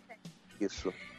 E é um personagem que ele já vem preparado, ele já vem de outra pessoa, formado, tanto gringo quanto a dublagem aqui. Sabe, ele já Aham. tem uma característica muito forte. Como que é essa preparação para você colocar é, você nele, mas sem sair do personagem? É, é aquela história, no, no caso do Dupont, particularmente, é, é sair buscando vídeo e coisa assim para ter uma noção mais ou menos do que se trata. Porque ele, no fim das contas, acaba como sendo, digamos, um longa-metragem. Estreou no cinema um longa-metragem, ou vai estrear, né? Porque, enfim, a gente dubla para ir para o cinema. Então eu não tenho nenhum contato com o personagem que eu vou fazer, ele para mim é um desconhecido. Então eu vou na onda do que está acontecendo ali na tela. No caso de um Dupont aí da vida, de um Tintim, quer dizer, é isso que você falou, ele já existia, já, já, já era conhecido aqui no Brasil e tem lá as características dele. Aí é, uma, é, uma, é um trabalho de busca, né, de pesquisa, internet, vídeos e tal, para entender mais ou menos como é que ele é, como é que são as características dele, personalidade e tal. Apesar de que esse longa-metragem é completamente diferente, né? Computação gráfica, mas é mais ou menos por aí. Você tem que buscar para entender como é que é a história. Ô Sérgio, e você, é, pelo que você tá contando, né? Você foi lá na, na, na tele, Telecine, não é isso? Ah, sim, voltando, Então, né? mas eu quero saber o, o, o- como foi exatamente o processo de eh, início na dublagem e como é que isso eh, acabou eh, ligando com a interpretação, com a- o ofício de ator. Teatro e, e outras formas, né? Aham. É, o que aconteceu foi o seguinte: eu fui lá na Telecine, eu me informei, fiz o meu curso de dublagem. Depois eu fiz um reforço, eu, eu dobrei o meu curso de dublagem, fiz por um período maior. E, e aí, naquela época, a gente podia fazer o seguinte: se a gente já tivesse tido trabalhos em palco atuando de uma forma ou de outra, comprovados através de programas de peça e coisas do gênero, Aham. a gente podia ir no Sindicato dos Artistas aqui do Sim, Rio de Janeiro, naquela época era possível fazer isso. Você levava esse material que comprovava que efetivamente você tinha participado daqueles trabalhos, Aham. é, é, contratos de trabalho ou programas de peça, programa de, de, de, de festival de mágicos e coisa assim. E eu tinha muito desse material guardado, principalmente de mágica. Eu fiz algumas figurações em ópera aqui no Rio de Janeiro Aham. e tal. Juntei aquilo tudo. Aí eles pegaram esse material todo, foi feita uma análise. E aí, uma vez aprovado isso aí por eles, Ah, eles me deram um registro provisório. Com esse registro, eu poderia trabalhar durante um ano como ator. Sim. E aí eu ia ter que correr atrás de trabalho, porque ao longo desse um ano eu ia ter que juntar novos comprovantes Sim. para, olha a repetição da palavra, mas para comprovar que eu realmente estava trabalhando Sim, como sim. ator. Ah, você ainda pegou a geração. assim. Você ainda pegou, É. a, pegou a geração da bancada do SATED, que hoje em dia Exatamente. tá cada vez mais raro. O próprio Guilherme Briggs é um exemplo disso também, né? De, de ter se tornado ator através dessa comprovação dos trabalhos, né? Da, da- A, a Luli também acho que foi pelo mesmo caminho, né, Luli? Eu tenho Pois um é, DRT tava provisório. falando Né? Agora. É, então, o que você precisa fazer é, para tirar o provisório, tem que ter algum tipo de recomendação ou comprovação é, pequena, Tá né? É, mas para tirar o, o definitivo, eu acho que são três peças em três anos consecutivos. Sim, sim. Só que eu acho muita sacanagem que não pode usar filme, só teatro. Ah, é, tem que Ai, ser olha que teatro. engraçado. É, É, na minha fosse- época foi o seguinte: é, eu fiz o curso de dublagem, eu, é, quando me deram o, o registro provisório, aí eu comecei a bater nas empresas que existiam na época, Telecine, é, VTI, Delarte, Cinevídeo. E aí eu corria para lá e para cá atrás de trabalho. Ao longo desse um ano eu consegui juntar bastante comprovante de trabalho e levei esses comprovantes para o SATED e isso foi aceito. Aí eles me deram o meu registro definitivo, eu me registrei no, no Ministério do Trabalho e a partir daí eu passei a ter autorização para trabalhar direto como Sim, ator. sim. Né? Agora você sabe que aqui em São Paulo isso já praticamente foi extinto, né? Foi abolido É, já, a né? tendência é acabar isso, É. né? Eu achava até que já tinha acabado aqui no Rio É, também. no Rio eu acho que ainda, ainda há uma certa abertura nesse sentido. Em São Paulo já é É, eu impossível. posso ter falado besteira, porque eu tirei o meu no Paraná, então. Ah, então, mas no Ah, Rio, no, em tá. São Paulo é impossível, tanto, tanto pro, pro DRT de ator, pro registro profissional de ator, como também aí já entra, lógico, numa legislação específica, que é o caso do radialista, né? Que antigamente você podia também comprovar com trabalho e tal. Antigamente você não precisava nem comprovar, era só você ter trabalhado em rádio que por direito adquirido você acabava é, ganhando o DRT, lógico, comprovando que você trabalhou na rádio durante X anos e tal. Mas a, a legislação hoje em dia já, já não permite mais. O que também não deixa de ser, assim, correto a partir do momento que você incentiva o cara, né? Porque muita gente não sabia. Eu, por exemplo, eu era ignorante nesse sentido. Eu não sabia que para poder ser dublador, eu falei do meu sonho de trabalhar com dublagem e tal, os ouvintes do Radiofobia estão cansados de ouvir essa história já. Mas como você não conhece, eu conto que eu eu foi no meio do meu curso de locutor de rádio, quando eu estava estudando radialismo, que eu descobri que com o meu DRT de radialista eu não poderia fazer dublagem, que aí é que eu fui no meio do curso de rádio aprender que era uma outra profissão, que a dublagem era uma extensão do ofício do ator e tudo mais e tal. E aí eu já estava no curso de rádio, era também um dos meus sonhos de infância é, ser, ser radialista, ser locutor de rádio. Eu não ia parar, eu já estava com o curso pago, só precisava terminar ele. É, só que quando eu terminei, eu já tinha 30, 31 anos de idade, dois filhos. Eu não tinha mais como entrar num curso de teatro, estudar quatro anos pra poder, entendeu? Enfim, tirar o meu DRT de ator pra poder trabalhar com dublagem. Aí, velho, a internet tá aqui pra isso, né? É, e é uma confusão muito comum, é muito mais comum do que você imagina, porque quando eu conheço alguém, a pessoa descobre que eu trabalho com dublagem, é muito comum as pessoas dizerem assim: ah, o meu primo tem uma voz muito bonita, ele daria um ótimo dublador. Aí eu falo, não necessariamente. É, o cara, para é. ser um bom dublador, ele não precisa ter a voz bonita, ele pode ter a voz mais horrorosa do mundo. Sim. Porque existem personagens para ele fazer com aquela voz horrível. Exatamente. O fundamental é que ele saiba interpretar. Esse é o ponto básico. Você tem que saber interpretar. É a mesma Exatamente. coisa que você falar pra uma pessoa que só porque ela sabe segurar bem uma faca, que ela vai saber operar. É. Exatamente. Exatamente. E, e da mesma forma, cantores, você vê aí, se, se alguém, quem é que em sã consciência poderia, caso não fosse famoso, encontrar com o Rod Stewart na rua e imaginar que aquilo ali iria virar um cantor, e um grande cantor, com aquela voz rouca dele. É, né? exatamente. Então uma coisa não tem a ver com a outra. Ah, é, você tem que ter ah, a aptidão, você tem que ter o conhecimento do trabalho, você tem que saber fazer aquele teu ofício. Se a tua voz é bonita ou não, aí eh, já é uma, uma, uma segunda parte que é completamente irrelevante.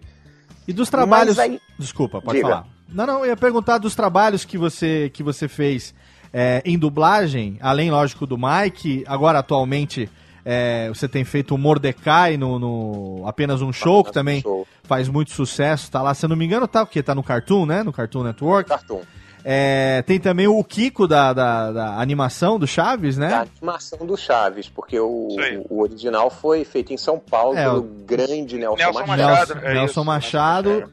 É, e de- além desses que são mais conhecidos atualmente, é, e o do Dupont, que já foi citado pela Ira também, no Tintim, é, quais outros, outros personagens, atores ou personagens que você dublou que marcaram a, a sua carreira, ô Sérgio? Porque você, pelo que você tá Sagan, né, Sérgio? É o Carl Sagan, Oi? no Cosmos, né? Tem a dublagem. O Carl Sagan foi o trabalho que eu mais gostei de fazer na minha vida, pelo conteúdo. Excelente. Que aquilo é uma coisa, aquela série é uma coisa impressionante.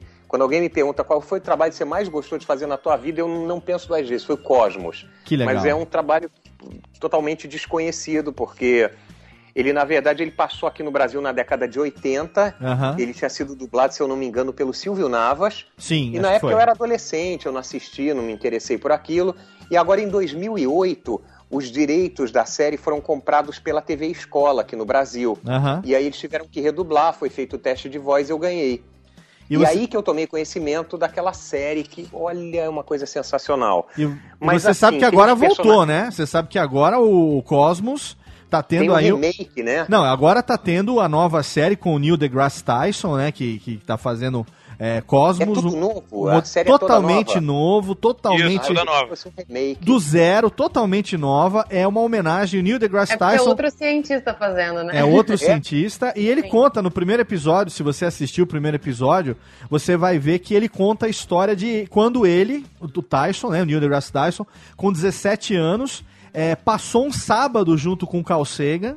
E nesse dia que ele teve essa honra, ele fala como um jovem que tinha o desejo de ser físico, né, de ser astrônomo, é, ali ele decidiu o que ele queria ser, não só como profissão, como caráter de pessoa também, que ele aprendeu com o Carl Sagan. Então, tá tendo agora todo um, um resgate dessa. Porque essa que você fez, a, a, a redublagem, essa dublagem do, do, do Cosmos, é a mais recente, que tem a qualidade melhor do que aquela da década de 80 com o Navas. Então já tá Aham. chovendo aí uma série de links aí pro pessoal que quiser baixar, que quiser encontrar essa série aí na internet. E é Sérgio Stern fazendo a voz de Carl Sagan lá que a gente vai encontrar, cara. Olha aí, ó. Tá É, vendo? totalmente, totalmente fenomenal. Cadê a técnica? Merece umas palminhas aqui, né? É. Bota o Jorge pra trabalhar aqui pra bater umas palminhas que o Rubens tá tirando cutícula nesse momento. Eu fui fazer essa série, né, qu- quando eu fiz o teste lá, e, e quem me dirigiu foi o Isaac Barra Davi, olha só. É, olha, Olha aí, aí, dele. É, uma outro, coisa outro monstro, né, incrível. da dublagem. E, e como eu falei pra vocês, eu não conhecia o conteúdo, o teor da série, sabia assim muito por alto do que se tratava, fui Aham. fazer como outro trabalho qualquer. E hoje eu me sinto assim honrado por ter tido a oportunidade de fazer isso. Que legal. Porque é um trabalho incrível, uma produção incrível, indescritível. O conteúdo daquilo ali é uma coisa impressionante que eu fui fazer sem saber do que se tratava. Né? Como, é. como toda dublagem que a gente Quase faz, a gente tudo, não sabe né? o que vai dublar, né? Você fica sabendo na hora ali quando o diretor te passa o roteiro, né? É. Deixa eu só concluir um negócio que eu estava falando antes do começo do trabalho, senão os ouvintes vão ficar loucos, né? Por favor. É, eu fiz, fiz lá telecine, não sei o quê, bababá, tirei meu registro definitivo. Aham. Trabalhei durante um ano e aí na dublagem o, o Silvio Navas mesmo me indicou para um teste porque estavam precisando de um ator para fazer o Ronald McDonald aqui no Rio de Janeiro. Na época, o Ronald McDonald fazia shows em escolas, shows edu- educativos, É. fazia visita a crianças internadas em hospitais e não sei o quê, bababá. Olha aí. E, amigos, eu fui Ronald McDonald durante cinco anos. Caraca, eu não sabia dessa, Uau. não. Olha isso, rapaz. Olha Que só. Caraca, essa eu não sabia, não. Eu só sabia porque o Sérgio me contou. Aluno com informações privilegiadas. Pois é, olha aí. Mas é lógico que ele que tem que contar, né? Lógico. Oi? É ele que tem que contar, não vou ser eu que vou chegar. Ah, o Sérgio fez isso, fez aquilo. Não, foi, foi assim, foi um negócio muito legal. E nesse período eu não pude dublar, porque eu fazia muito show em escola e não sobrava tempo para dublar. Então foi, foram cinco anos que eu praticamente parei. Então, na verdade, eu dublei durante um ano. Desculpa, gente. Imagina. Lá idos de 90, 91, foi quando eu, quando eu fiz os cursos. Dublei um ano, aí parei cinco e no final de 95 eu voltei a dublar. E aí eu já não parei mais. Ah, tá. Foi essa aí a trajetória. E no meio desse caminho aí, é, fui convidado para fazer um projeto de teatro que acontecia aqui no Rio de Janeiro, de sexta a domingo, num teatro que tem aqui chamado Teatro da Praia. É. Eram comédias feitas em cima de textos de terror. Então se chamava, o projeto se chamava Terror na Praia. Ah, que legal. Era sextas e sábados à meia-noite e aos domingos 10 e meia, um horário para lá de alternativo, mas o negócio virou um programa cult aqui no Rio de Janeiro. Que legal. Era um teatro, sei lá, 450 lugares e todas as sessões lotavam, lotavam, lotavam. As pessoas iam lá na sexta-feira e voltavam no sábado e no domingo. Era um negócio muito incrível. E lá eu aprendi a atuar no palco. Aquela foi a minha grande escola de teatro. Que legal. Porque lá em Dinamar eu fui convidado para ir lá por um colega de dublagem na época.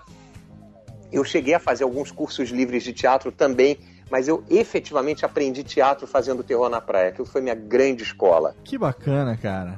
É, foi muito legal. Vamos fazer o seguinte, vamos pro nosso segundo bloco de melódias, porque tá totalmente fenomenal. Eu tô adorando o programa. E vocês, crianças? Sensacional. Sensacional. Vou falar um pouco também, que só eu tô falando. Demais. Vamos Eu- fazer. no Genial, pró- genial, eu diria. No próximo bloco, derradeiro bloco, nós vamos fazer perguntas e vamos saber como é a vida de um stand-up comedian no Brasil. A gente que tem aqui também a nossa série de comediantes, de profissionais do humor. O Sérgio hoje se encaixa em várias delas, né? Profissional da TV, de dublagem, engraçaralho por natureza, como você já pôde ver aí, antes de qualquer coisa. Mas antes tem um bloco de melódias, o nosso derradeiro também. Começando, cadê a técnica aqui, as musiquinhas? Começando com. Ah, esse daqui é totalmente fenomenal! Alan Parsons Project, Silence and Die. Já já tem mais. Ah.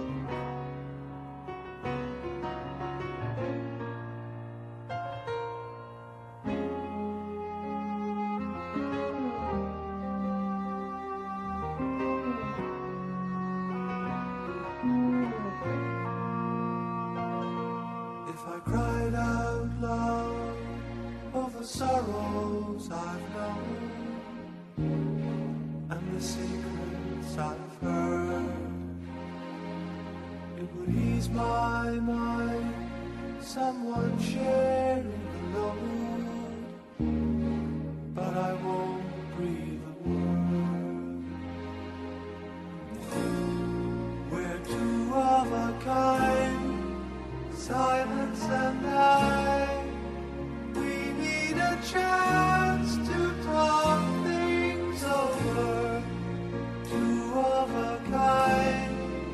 silence and I. We'll find a way to work it out.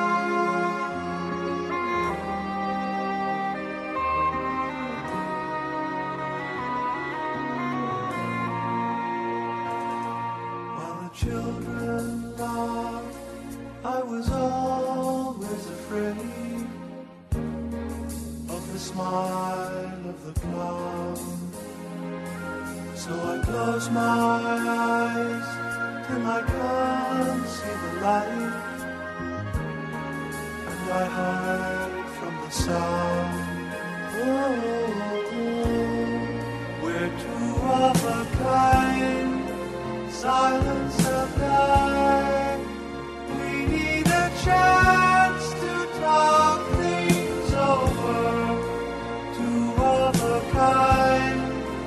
silence and I.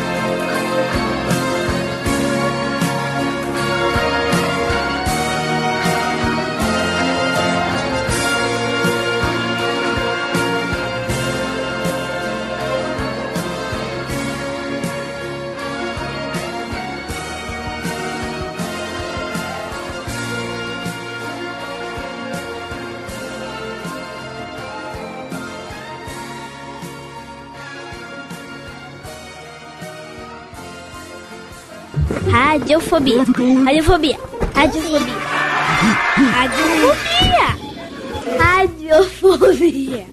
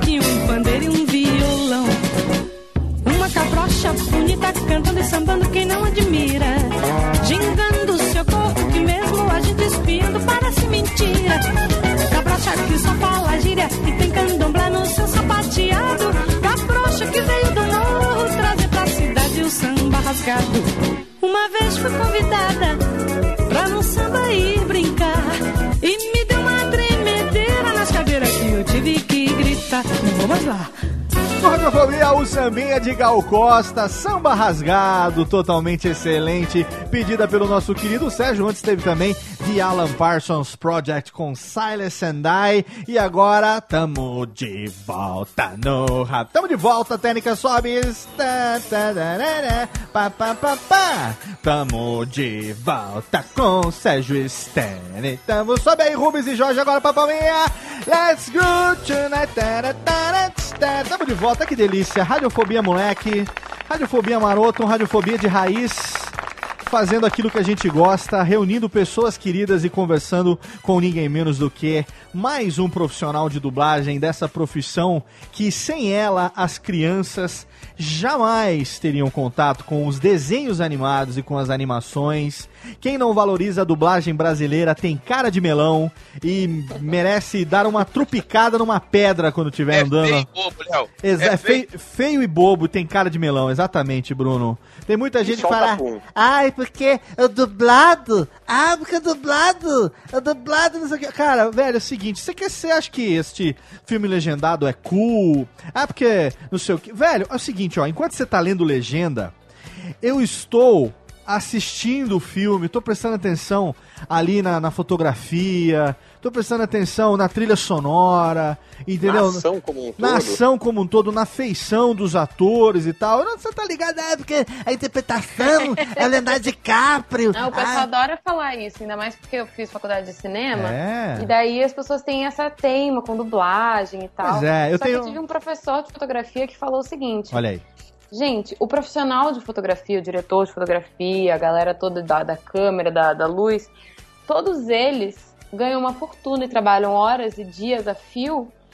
E vocês não estão vendo o que eles estão fazendo, porque vocês Exato. estão lendo a legenda. Exatamente. E a legenda tá comendo um terço da tela. Exatamente. Então, no meu vlog, quando fala assim, Lu, ele fala de dublagem, não sei o quê. Agora que o pessoal já sabe que eu, que eu gosto de dublagem, que eu quero ser dubladora, Aham. já não fazem mais isso. Mas eu sempre falava que eu só acho que a pessoa deve assistir um filme sem, sem ser dublado. Se ela domina o consegue- idioma, porra. Exatamente, se ela consegue entender o idioma original, porque senão ela vai perder muita coisa. Ô, Luli, você é do meu time, Luli. Você não é... É por isso que eu acompanho anualmente o Oscar de verdade.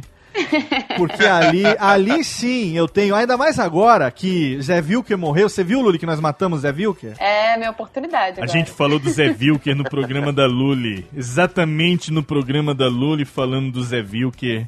Na semana seguinte ele me morre. No Olha dia aí. que ele morreu, alguém tweetou assim: Olha, Lula, sua oportunidade pra, pra apresentar o Oscar.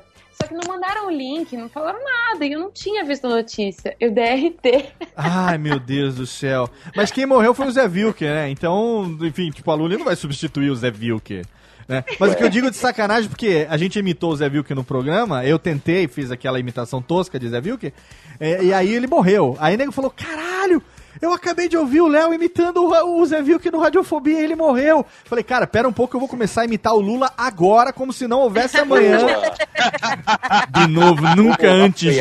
Nunca antes na história das internet o presidente teve tão presente no programa que nem essa vez. ah, meu Deus do céu, olha só. Ainda bem que o Léo não me imita. Não, não, não, que isso. Eu só, eu só, eu só imito. me imita, pelo amor de Deus. Eu só imito quem eu gosto. Olha aí que triste, hein? Na verdade, eu, eu sou um péssimo imitador. Eu, eu, eu, sou, eu sou um imitador, como se diz, metido desde pequeno.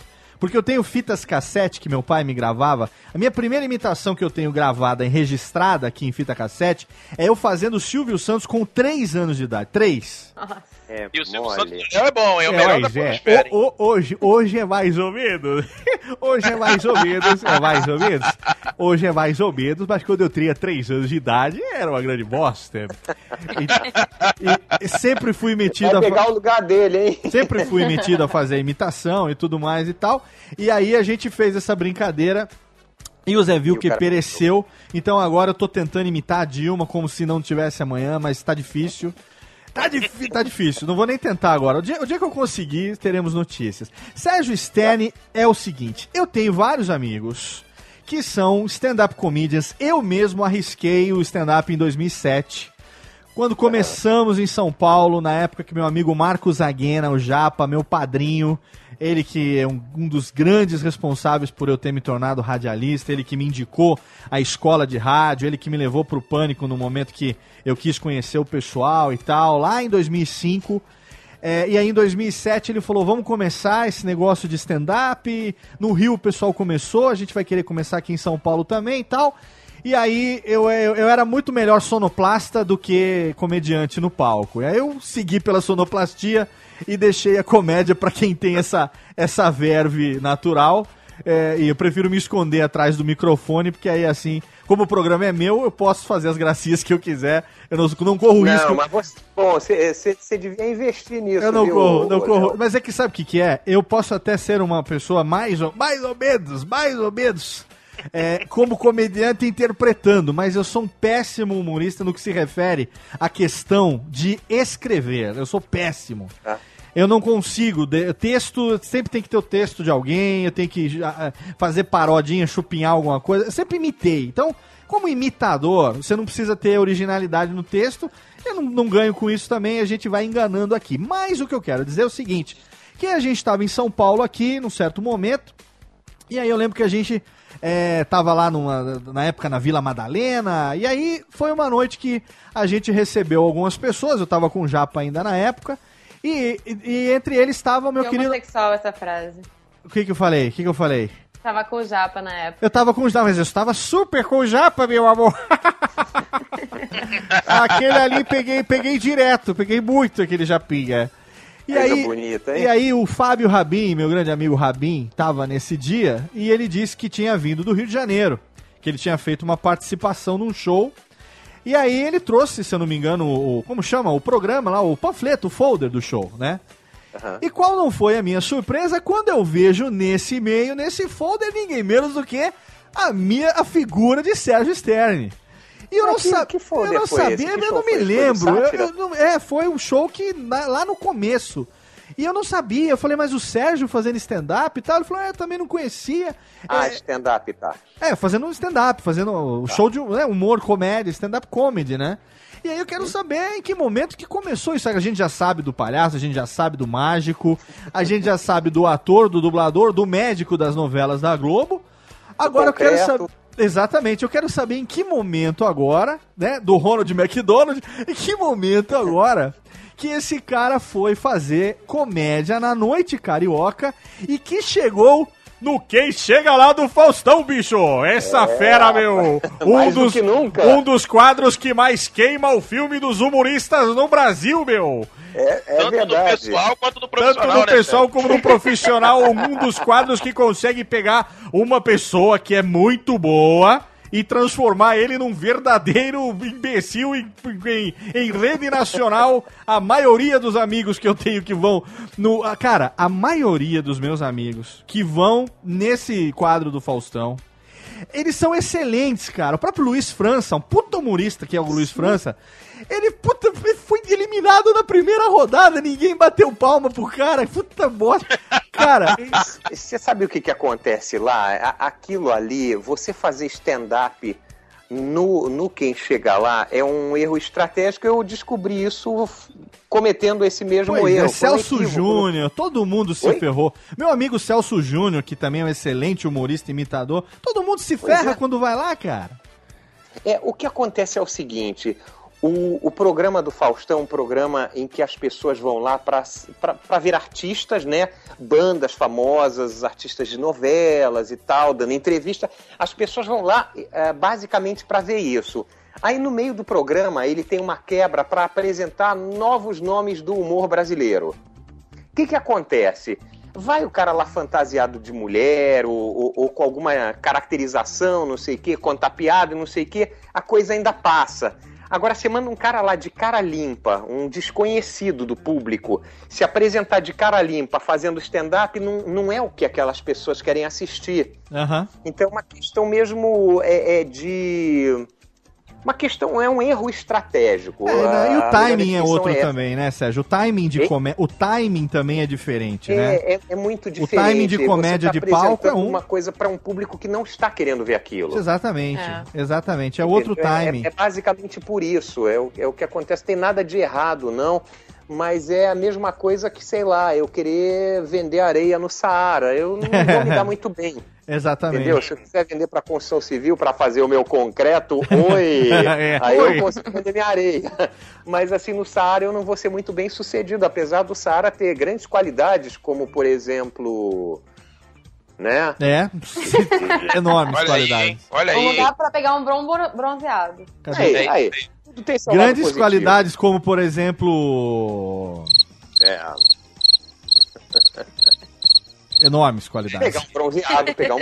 Ô Sérgio, eu quero saber como é que você começou essa onda. Lógico que já tinha um comédia em pé, ah, já não foi, você não, não, não- não- é até recente, eu acho que é de uns 5 anos pra cá, mais ou menos, que você começou a se apresentar. é, é, como é que foi que você foi parar na noite? 2008. Eu sempre gostei de comédia, essa sempre foi minha praia. Lá o terror na praia, aquilo ali era comédia, Aham. eu sempre gostei mais disso. Desde criança também sempre gostei de contar piada pra amigos e não Aham. sei o que. Eu sempre gostei dessa praia do humor, tá? E em 2000 eu conheci alguns músicos, são músicos de orquestra sinfônica. Os caras tocam em orquestras aqui do Rio de Janeiro, Orquestra Petrobras Sinfônica, Ah. Orquestra do Teatro Municipal. São dois violinistas e um contrabaixista. E a gente se conheceu por acaso e a gente conheceu um trabalho um- um- de, um, de um grupo de humor argentino chamado Le Luthiers, É. Os Luthiers, né? Aham. E a gente se encantou muito com aquele trabalho, nós nos juntamos e, e- e criamos um, um espetáculo autoral, né? Ah, inspirado, bebendo da mesma fonte deles. A gente mistura música com teatro para fazer humor. As pessoas perguntam: ah, é paródia? Não, não tem nada a ver com paródia. Ah, vocês satirizam situações? Não tem nada a ver. Você tem que assistir o espetáculo. Nós temos um site, tá? O espetáculo, o grupo se chama Sátira em Concert. Legal. Então, É, é- é um negócio muito. É um, é um tipo de trabalho que não existe aqui no Brasil. Qual é o Esse site? Tipo de abordagem. Satiraemconcert.com.br. Muito bom. A técnica. Olha aí, ó. Ah. Olha aí, ó. Ticlin. E a, e a gente faz shows para empresas. Mexe aí a caixa registradora, vamos lá. A, gente faz shows para empresas. A, faz A técnica bateu no vidro e fez ok, quer dizer que já caiu na conta antes, então pode falar. Pois é, eu acredito que vocês ainda não tenham ouvido falar no Satire in Concert, até porque no ano passado o nosso trabalho completou 10 anos de anonimato. É, a coisa que muito nos orgulha. Caraca, 10 anos de É, anonimato é ótimo. É, mas é, a gente já tá aí no mercado há há 10 anos, desde 2000, né? Caraca. Que 10 anos, o quê? Foi 2004, tá certo, 2004, 2003. 2003, vou aprender a fazer conta alguma hora. E- e- mas enfim, esse trabalho é um trabalho muito interessante, é um humor assim, refinado, um humor elegantérrimo, Que legal. modesto, muito bom e que atinge qualquer tipo de público. A gente já fechou para a diretoria da Microsoft e já fizemos para funcionário da Ferrovia da Vale do Rio Doce, Olha aí. lá, lá no Pará. E no final do show, aquele, aquele povo super humilde. Todo que mundo teve a mesma de- reação. que fizeram fila para pedir autógrafo para um bando de Que legal, desconhecido. que legal. Então ele é muito acessível, apesar de ser um humor mais inteligente, não é um humor rasteiro Que legal. tá?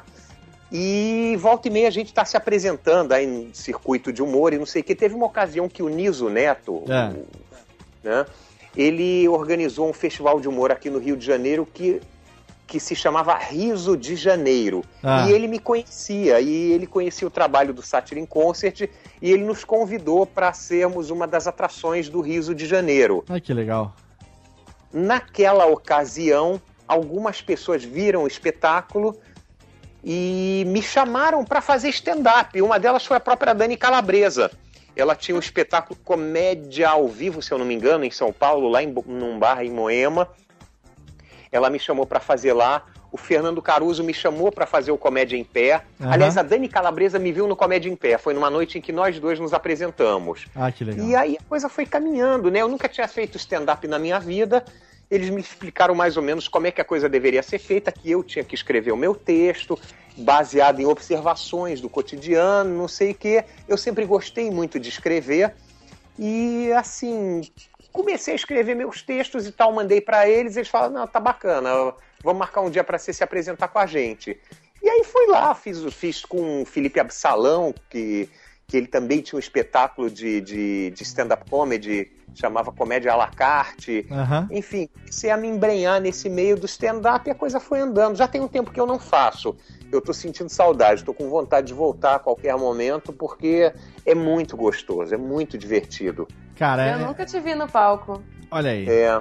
Esse meio é um meio muito bacana. Eu tenho, eu tenho a honra de ter é, amigos que, que até hoje estão fazendo, fazendo muito sucesso, até uns que Gente estão. muito legal. É, meio- e eu- são, e- são todos muito amigos, muito Sim. parceiros. E o que eu acho que é, é assim, é, é uma, uma, uma vertente, né, de comédia é, que, assim, pra quem conhece o humor há muito tempo, pra quem acompanha o humor há muito tempo, é, sabe que no Brasil, grandes monstros do humor já faziam isso há muitos anos.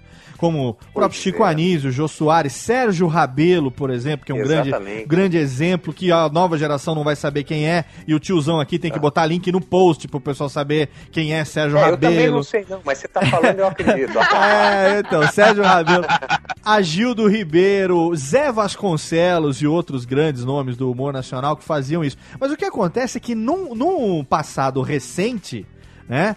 A gente só tinha um, algo que eu também gosto muito, que eu também respeito bastante, que é o humor de esquetes. Que tem muitos amigos meus, como o próprio Japa, o Celso Júnior, Matheus Ceará e outros grandes nomes do humor, é, que estão fazendo esse humor de esquetes, que é uma coisa tipicamente do Brasil, né? Uma coisa do, do personagem, do, do- de você se travestir de um personagem, fazer aquela coisa e tal. Quando essa galera trouxe esse, esse- resgatou, vamos dizer assim, esse humor de cara limpa e popularizou isso através dos clubes de comédia, do stand-up, esse serviço que foi prestado pro humor, eu acho Foi muito, bom. muito legal. Eu vou te dizer uma coisa. Na época que surgiu o Comédia em Pé, é, eles, eles estavam em cartaz num teatro aqui no Rio de Janeiro, chama Casa de Cultura Laura Alvim. Aham.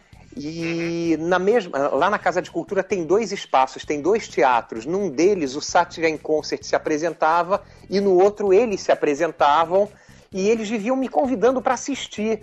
E a minha referência com, esse termo stand-up comedy, a minha referência só era o stand-up comedy americano. É aquele negócio do cara que conta piada e o cara bate tudum, tem aquela bateria do lado e não sei o quê. E eu te confesso que eu nunca tinha visto muita graça nesse tipo de humor. Não, não, não, não, pera aí. É engraçado, pô. Engraçado pra cacete. Lógico que é. Pois é, aí tem aqueles negócios knock, knock, knock, ah, quem tá batendo e não sei o quê. A minha referência era mais ou menos essa. E eu, no início, eh, eh, resisti muito até assistir pela primeira vez o Comédia em Pé. Aham. Quando finalmente eu resolvi assistir, eu fiquei simplesmente babando. É muito legal. O nível do trabalho dos caras, uma coisa totalmente adaptada ao Brasil, com um humor inteligentíssimo dos caras.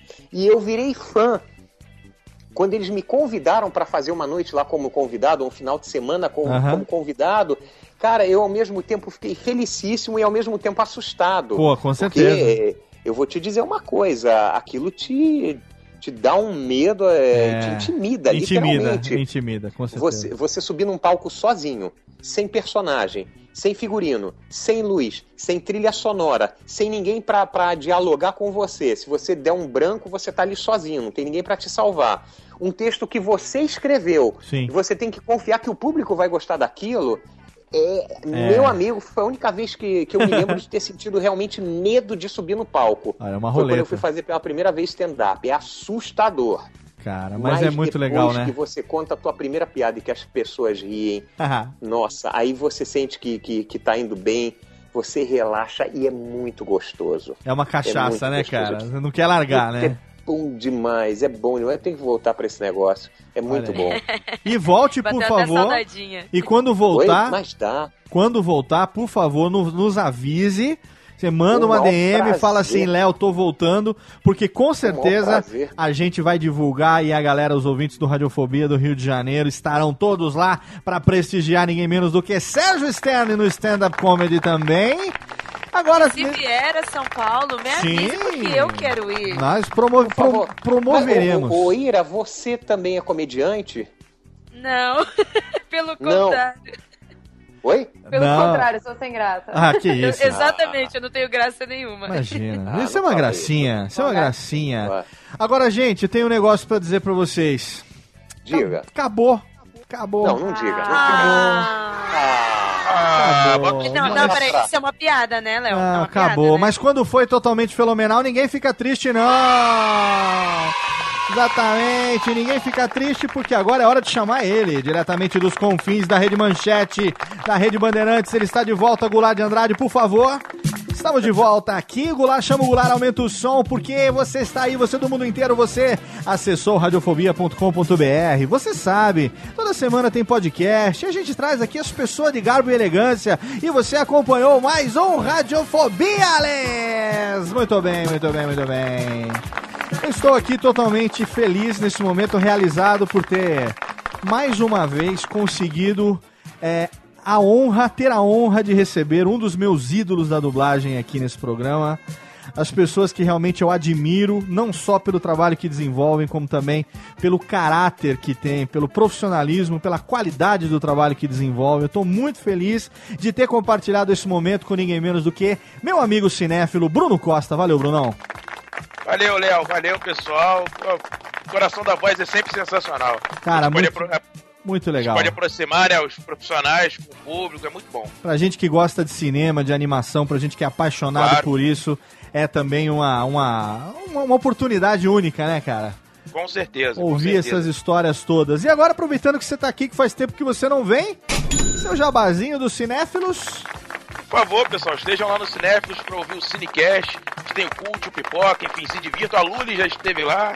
O Léo vai estar esse ano ainda. Com E certeza. vambora, vambora. Estaremos juntos. A Ira lá. também, vamos convidar, tá tudo certo. Maravilha. Oh. Diretamente de Nikit, o Brunão. E teve também a presença dela que está aqui. Ela chegou sorrateiramente. Ela chegou como quem não quer nada. E algo me diz que dessa cadeira ela não sai tão cedo. A figura de ninguém menos do que Ira Croft, meu amigo. Obrigado, meu bem. Ai, eu que agradeço. Olha que essa, essa cadeira aqui é macia. Você viu só? Nossa, confortável. É difícil querer sair, viu? Você viu só? Isso é porque eu tô com a coxa trabalhada aqui, não tá tão. hein, o músculo, né? Não tá. Tá macio, tá gostosinho, tá no. Upa, upa, upa, cavalinho alazão. né? Ainda vamos, ainda vamos conversar com calma, mas Ira, você tá aqui, você teve. eh, Você sentiu o conforto desse momento. E eu fiquei mais uma vez embevecido pelo perfume de rosas. Oh, muito obrigada. Muito obrigado. Foi muito bom estar aqui com vocês, foi um prazer. A Lúlia é uma graça, é uma fofinha. Estava eu stalkeando as fotos dela aqui. A Luli é um anjo. A Luli, eu falei pra Luli assim, falei, Luli, vamos viver um radiofobia é, momento tietagem com o Serjão? Ela falou, tô dentro. Gente, e o, e o Serjão, meu, o que dizer do Serjão? Né? Meu, é uma dizer? mistura de todos os personagens, saiu essa pessoa aí do meio, viu? É, e você, Ira, agora aproveita esse momento que você pode deixar aqui o seu javazinho. Best Radio Brasil, toda sexta-feira temos um programa, é isso? Exatamente, na Best Radio Brasil, www.bestradiobrasil.com. Toda sexta-feira, ao vivo, às 9 horas, vocês me contam lá no programa Tá Na Hora. Quem tá com você hoje lá? Quem é, quem é o. Quem são? Quem é a equipe do Tá Na Hora hoje? A equipe lá do Tá Na Hora é o Gustavo Moreira. Ah, é o Gu, não é o Gui, é o Gu. É o Gu Exato. Moreira, E exatamente. também é um podcaster lá do Cabarcast. Sim. E tá com a gente a Carol Matos, que é uma amiga nossa. Ela é produtora de vídeo e também entrou pra esse mundo de rádio. Que tá excelente. nos divertindo. Muito bem, em breve a presença do meu brother Detone, David Gil, estará aqui com a gente. Exato. Pra Peraí, gente- Léo, E, além do mais, eu também tenho um programa On Demand, É. que é lá no Mundo Freak, que é um podcast junto com o Andrei, com o Rafael, com o Zeke. Só gente vocês- da melhor qualidade, Léo. Olha Pois aí. é. Só, só canalha, só cachorro. Só gente boa. Só gente boa. Tudo conterrâneo, viu? Pessoal que nunca foi preso, pessoal que nunca foi preso à toa, conheço. Isso aí, isso Esse, aí. esse bando de gente. Alto Gabardini, como diria você. Olha só, meu. Exatamente. É, as classes se defendem, né? Exatamente. E tivemos a presença também diretamente, diretamente do mundo, diretamente da interwebs, diretamente é, daquele, daquele quarto que tem os bibelôs, que tem as horas de aventura, que tem os cabelinhos lollipop. Eu não posso falar muito porque eu sou fã dela, que além de ser uma ídola interwebs, ela é minha amiga particular, chupa a sociedade. Beijinho nos ombros nesse momento. Luísa Klazen, a Luli, a única de verdade. Obrigado, meu bem.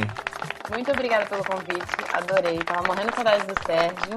Temos que, com- que marcar um dia presencialmente.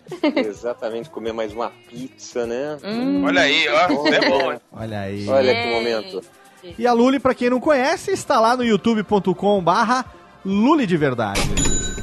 Exatamente. Já tá. E também tem todos os Twitters, todos os Facebook. É só jogar Luli no, no, no, no Google que ela domina. real, se você jogar ver um de Luli, Hã? se você jogar Luli, vai aparecer Jean-Baptiste Lully, que é um compositor Ah, francês. o Luli. Então, tem- então tem que ser Luli de verdade. Luli de verdade. Exatamente. Exatamente. Até porque o Luli, ele é fake, ele é de mentira. É, exatamente. Ele não é, não é oficial, não é oficial. A Luli não, a Luli é a única de verdade. Luli, obrigado mais uma vez, um beijo. Muito obrigada. Radiofobia, sempre honrado em receber você aqui, sempre de portas abertas. Mande um beijo pro meu brother Mateuzinho. Vou mandar. Tá aqui dormindo, coitado. Já Então. capotou. Cu- Cutuca ele daqui a pouco e manda um beijo. E temos aqui, tivemos aqui, você ouviu um Radiofobia totalmente fenomenal, mais um programa da série O Coração da Voz. Foi uma honra ter recebido ele, que já vai, já deixou saudade. Nem meu programa acabou e ele já deixou saudade. Um papo totalmente excelente, um programa altíssimo astral. Meu amigo Sérgio Stern, obrigado, Sérgio. Rapaz, olha, foi um prazer desgraçado participar desse programa, viu? Briga- Obrigado, Léo. Obrigado, Bruno, Ira, Luli. E, e fazer o meu jabá também, não posso? Com certeza. Afinal, tem que comprar o arroz integral aqui que tá custando os olhos da cara. Exatamente. Então, é, para quem quiser conhecer o trabalho do Satira em Concert, principalmente quem quiser contratar, uma boa dica é ir no site satirainconcert.com.br. Lá tem algum- alguns vídeos, fotos e tal. Nós fazemos eventos para empresas, para lançamento de produto, campanhas motivacionais, tudo com muito humor porque a gente entende que o humor é uma das ferramentas mais fortes que você pode utilizar para passar uma informação e para que essa informação fique sedimentada na cabeça dos seus colaboradores, dos seus funcionários. Você, quando passa a mensagem através do humor, a pessoa não esquece nunca mais.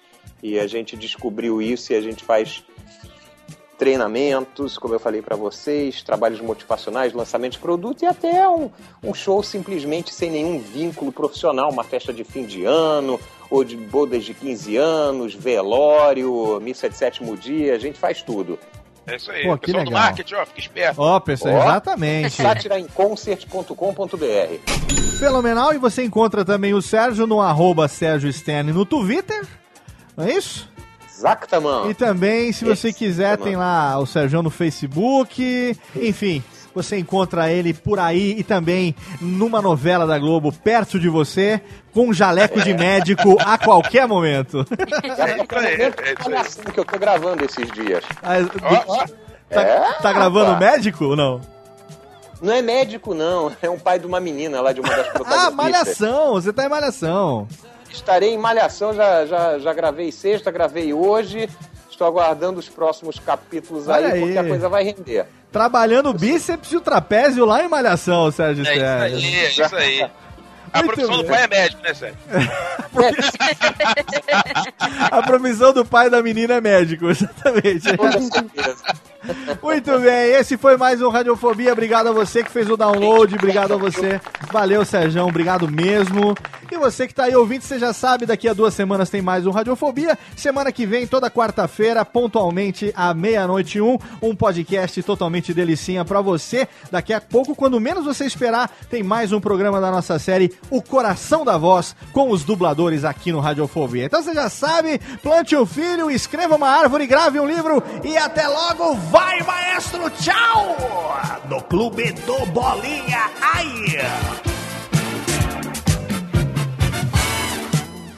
Leve esse treco de volta, senão o bicho pega. Leve esse treco de volta e é pra já. Leve esse treco de volta. Ou com ele em você eu vou botar. Nunca sei a letra direito. Tem que terminar assim. Então levamos a Bu para casa e vai encontrar a felicidade outra vez.